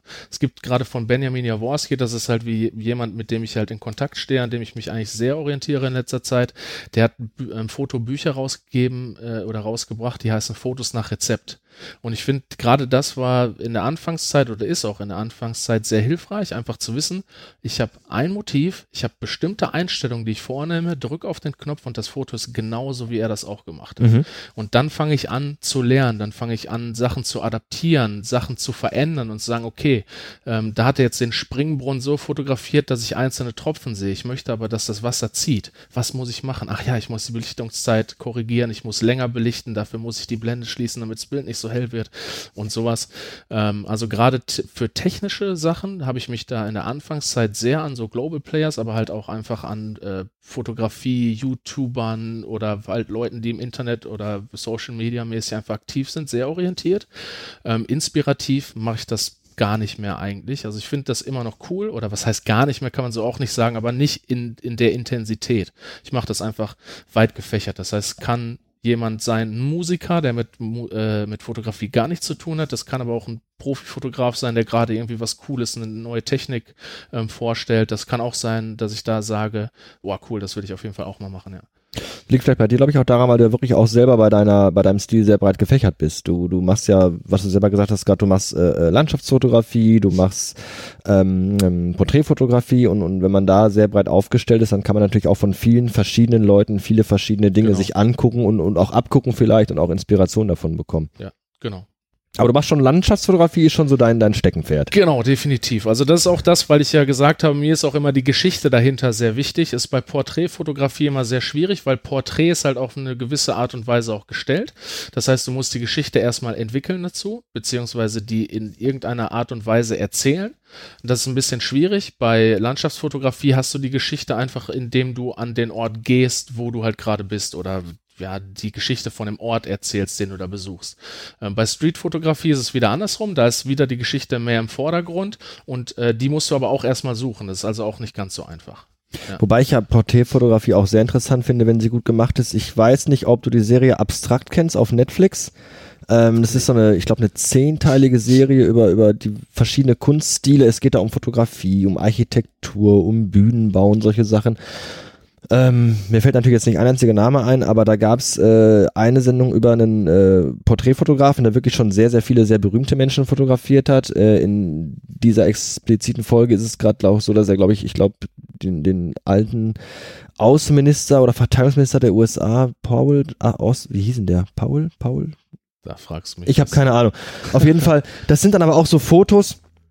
Äh, der Stil von ihm ist halt immer schwarz-weiß, es ist Ja. immer äh, ein sehr hoher Kontrast drin, es ist immer sehr viel, wie heißt dieser Effekt, wenn du halt wirklich nochmal, wenn, wenn, wenn, wenn Haut, Klarheit. Klarheit, wenn diese, Genau. diese Hautunreinheiten, Genau, dieses, dieses gelebte so, genau. Gesicht, dieses Ja. gegerbte Gesicht durch, finde ich unglaublich spannend und faszinierend. Da ist natürlich wieder der Faktor, was du auch gerade sagst, wenn da die Geschichte nicht dranhängt, versteht man es vielleicht nicht. Natürlich, wenn ich ein Foto von einem Prominenten habe, den jeder kennt, und ich sehe den mal in so einer Aufnahme, wo der wirklich so mir als Mensch entgegenkommt, brauche ich da keine Geschichte drumherum erzählen. Genau. Wenn ich vielleicht jemanden Unbekannten fotografiere, den niemand kennt, ähm, und das Foto vielleicht in Zusammenhang kommt mit irgendeinem Artikel in, einem, in, einem, in einer Zeitschrift, wo es halt um das Schicksal dieses, dieses Menschen geht, dann finde ich, kann so ein Foto ganz, ganz viel zu so einem, zu so einem Text beitragen, weil, weil dieser Mensch dann nochmal ganz anders gezeigt wird. Also von daher finde ich, finde ich auch äh, Porträtfotografie sehr, sehr interessant. Genau, ist es auch. Und da sage ich auch immer während meiner Workshops oder generell vertrete ich immer die Einstellung, äh, es gibt im Prinzip drei wichtige Faktoren bei einem Foto. Das erste und der wichtigste Faktor ist immer das Motiv. Ne, das heißt, wenn du wie du gerade sagtest, wenn du eine Berühmtheit fotografierst, Sylvester Stallone oder Robert De Niro oder wer auch immer, irgendein Politiker, äh, ähm, was weiß ich, Angela Merkel, wie auch immer, ähm, dann kann das Licht scheiße sein, dann kann das Foto oder die Bearbeitung sowas von rotzig sein, das Bild ist der Hammer, das wird definitiv der Hammer. Das heißt, du kannst, kannst der schlechteste Fotograf der Welt sein, das Bild ist cool, weil da das Motiv drauf ist. Oder wenn du an einem bestimmten Ort bist, jetzt beispielsweise Lofoten, Norwegen, du hast die Polarlichter, dann muss das nicht der perfekte Bildaufbau sein, dass die Leute das feiern, dass sie es cool finden, weil das ist ein besonderer Moment, das ist ein besonderes Motiv, was so viele Leute nicht gemacht haben. Ne? Und das ist ein wichtiger Punkt. Der zweite ist zum Beispiel das Licht, das, was ich gerade gesagt habe, wo ich halt selber sehr viel Wert drauf lege, wenn das passende Licht äh, da ist.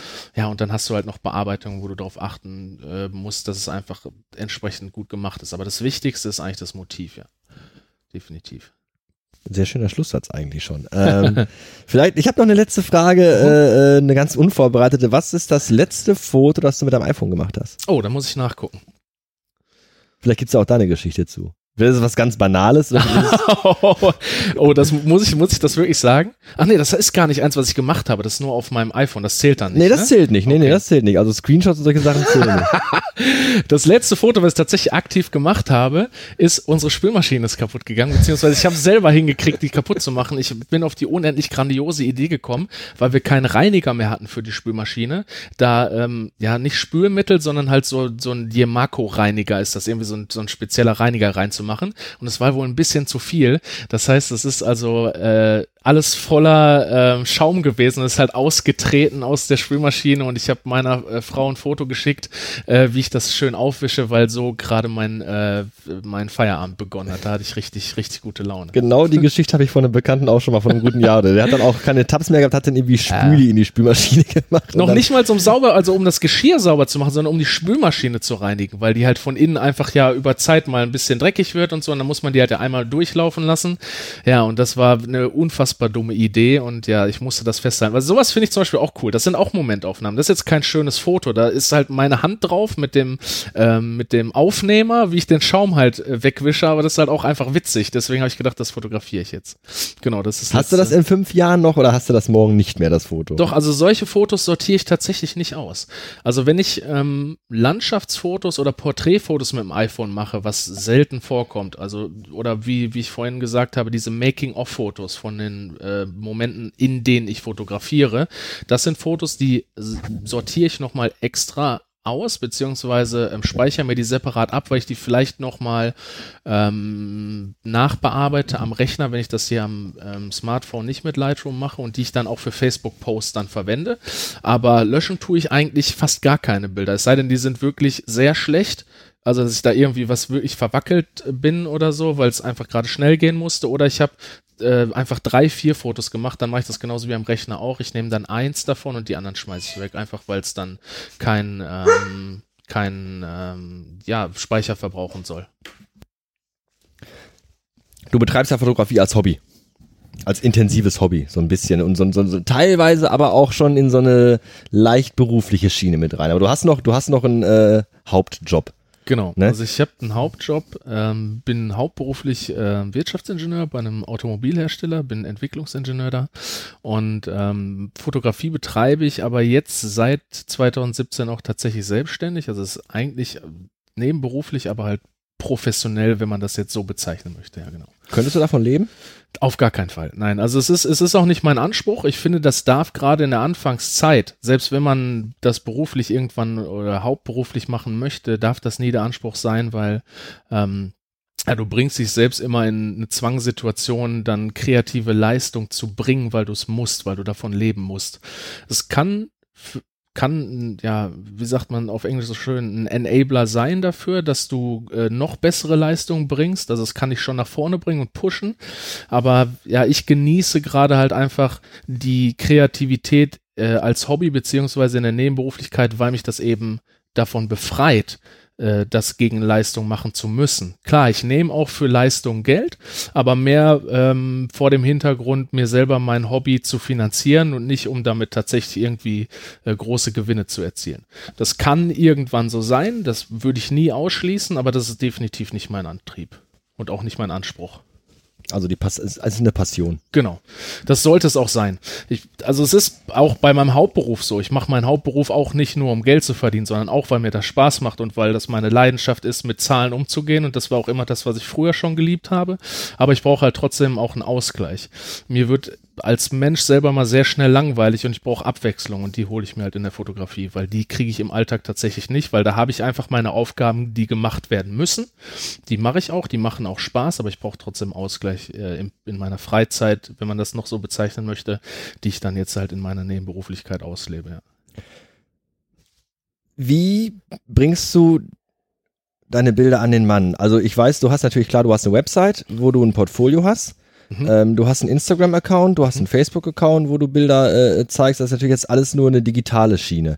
Ähm, Gibt es die Möglichkeit auch, oder, oder, oder äh, nimmst du auch andere Wege in Anspruch oder suchst du auch andere Wege oder planst du auch andere Wege, deine Fotos mal einer, einer breiteren Öffentlichkeit äh, zugänglich zu machen und zu zeigen?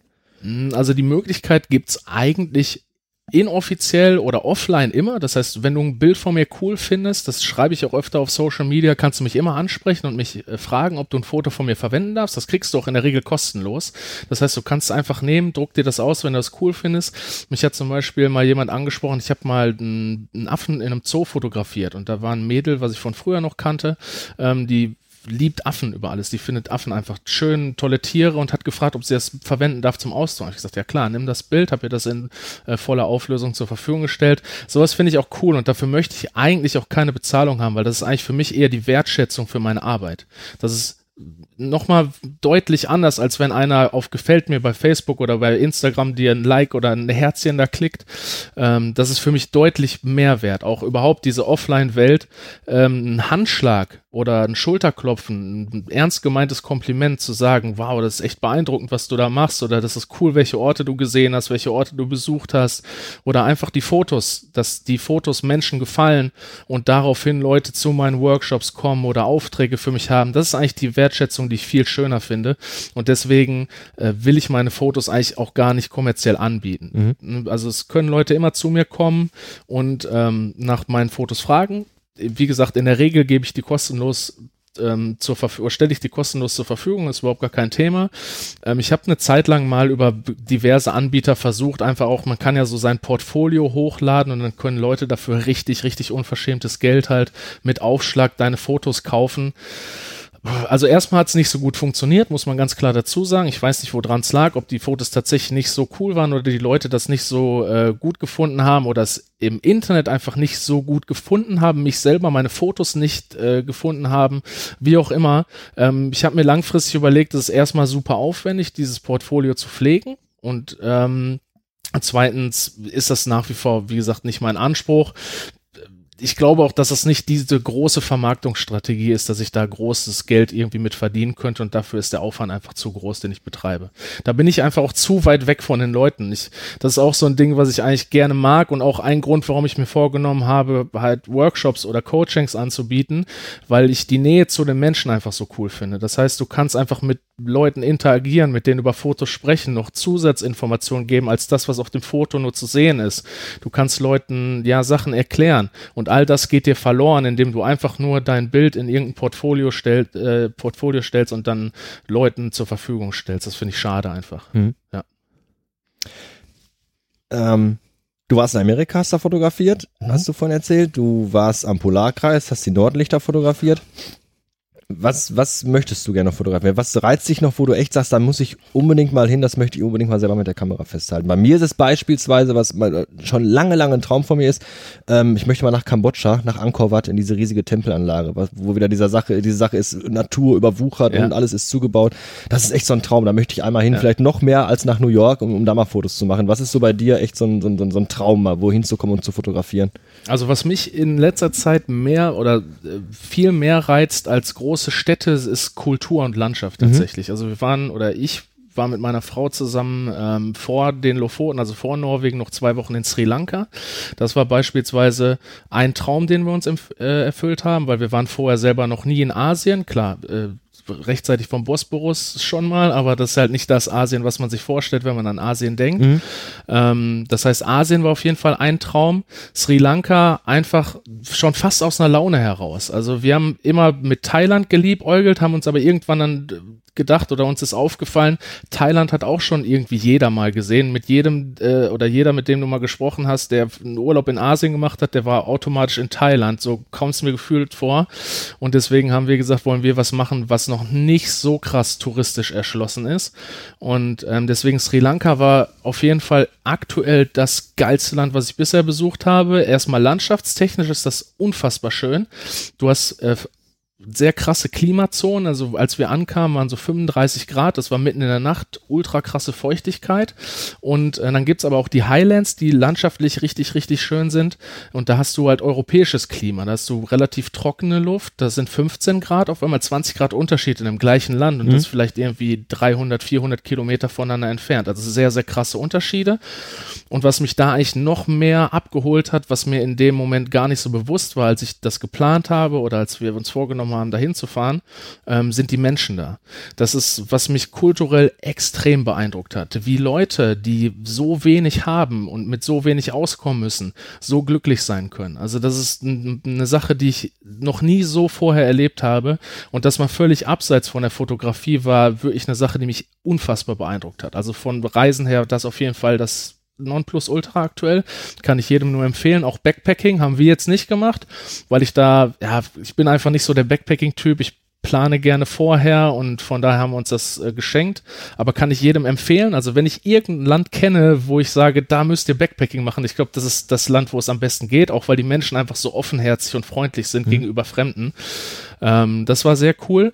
Und jetzt zu der eigentlichen Frage, äh, welche Länder ich noch gerne sehen möchte. Ja, das ist eigentlich eine relativ schwierige Frage, weil ich mich da nicht beschränken möchte. Ich habe auf jeden Fall noch Spots, die ich definitiv machen möchte.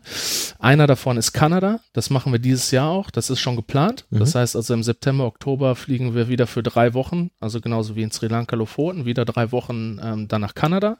Da sind wir in Alberta und British Columbia, also Westkanada. Ähm, Ähm, auch Tierwelt fasziniert mich. Das ist zum Beispiel auch wieder so ein Anspruch, warum Kanada jetzt auch so cool war, weil du halt da die Chance hast, Orcas zu sehen, du kannst Grizzlies sehen und die Landschaft an sich ist halt mega cool. Die Nationalparks da sind mega spannend. Ähm, das ist auf jeden Fall ein großer Traum, den werden wir uns dieses Jahr noch erfüllen.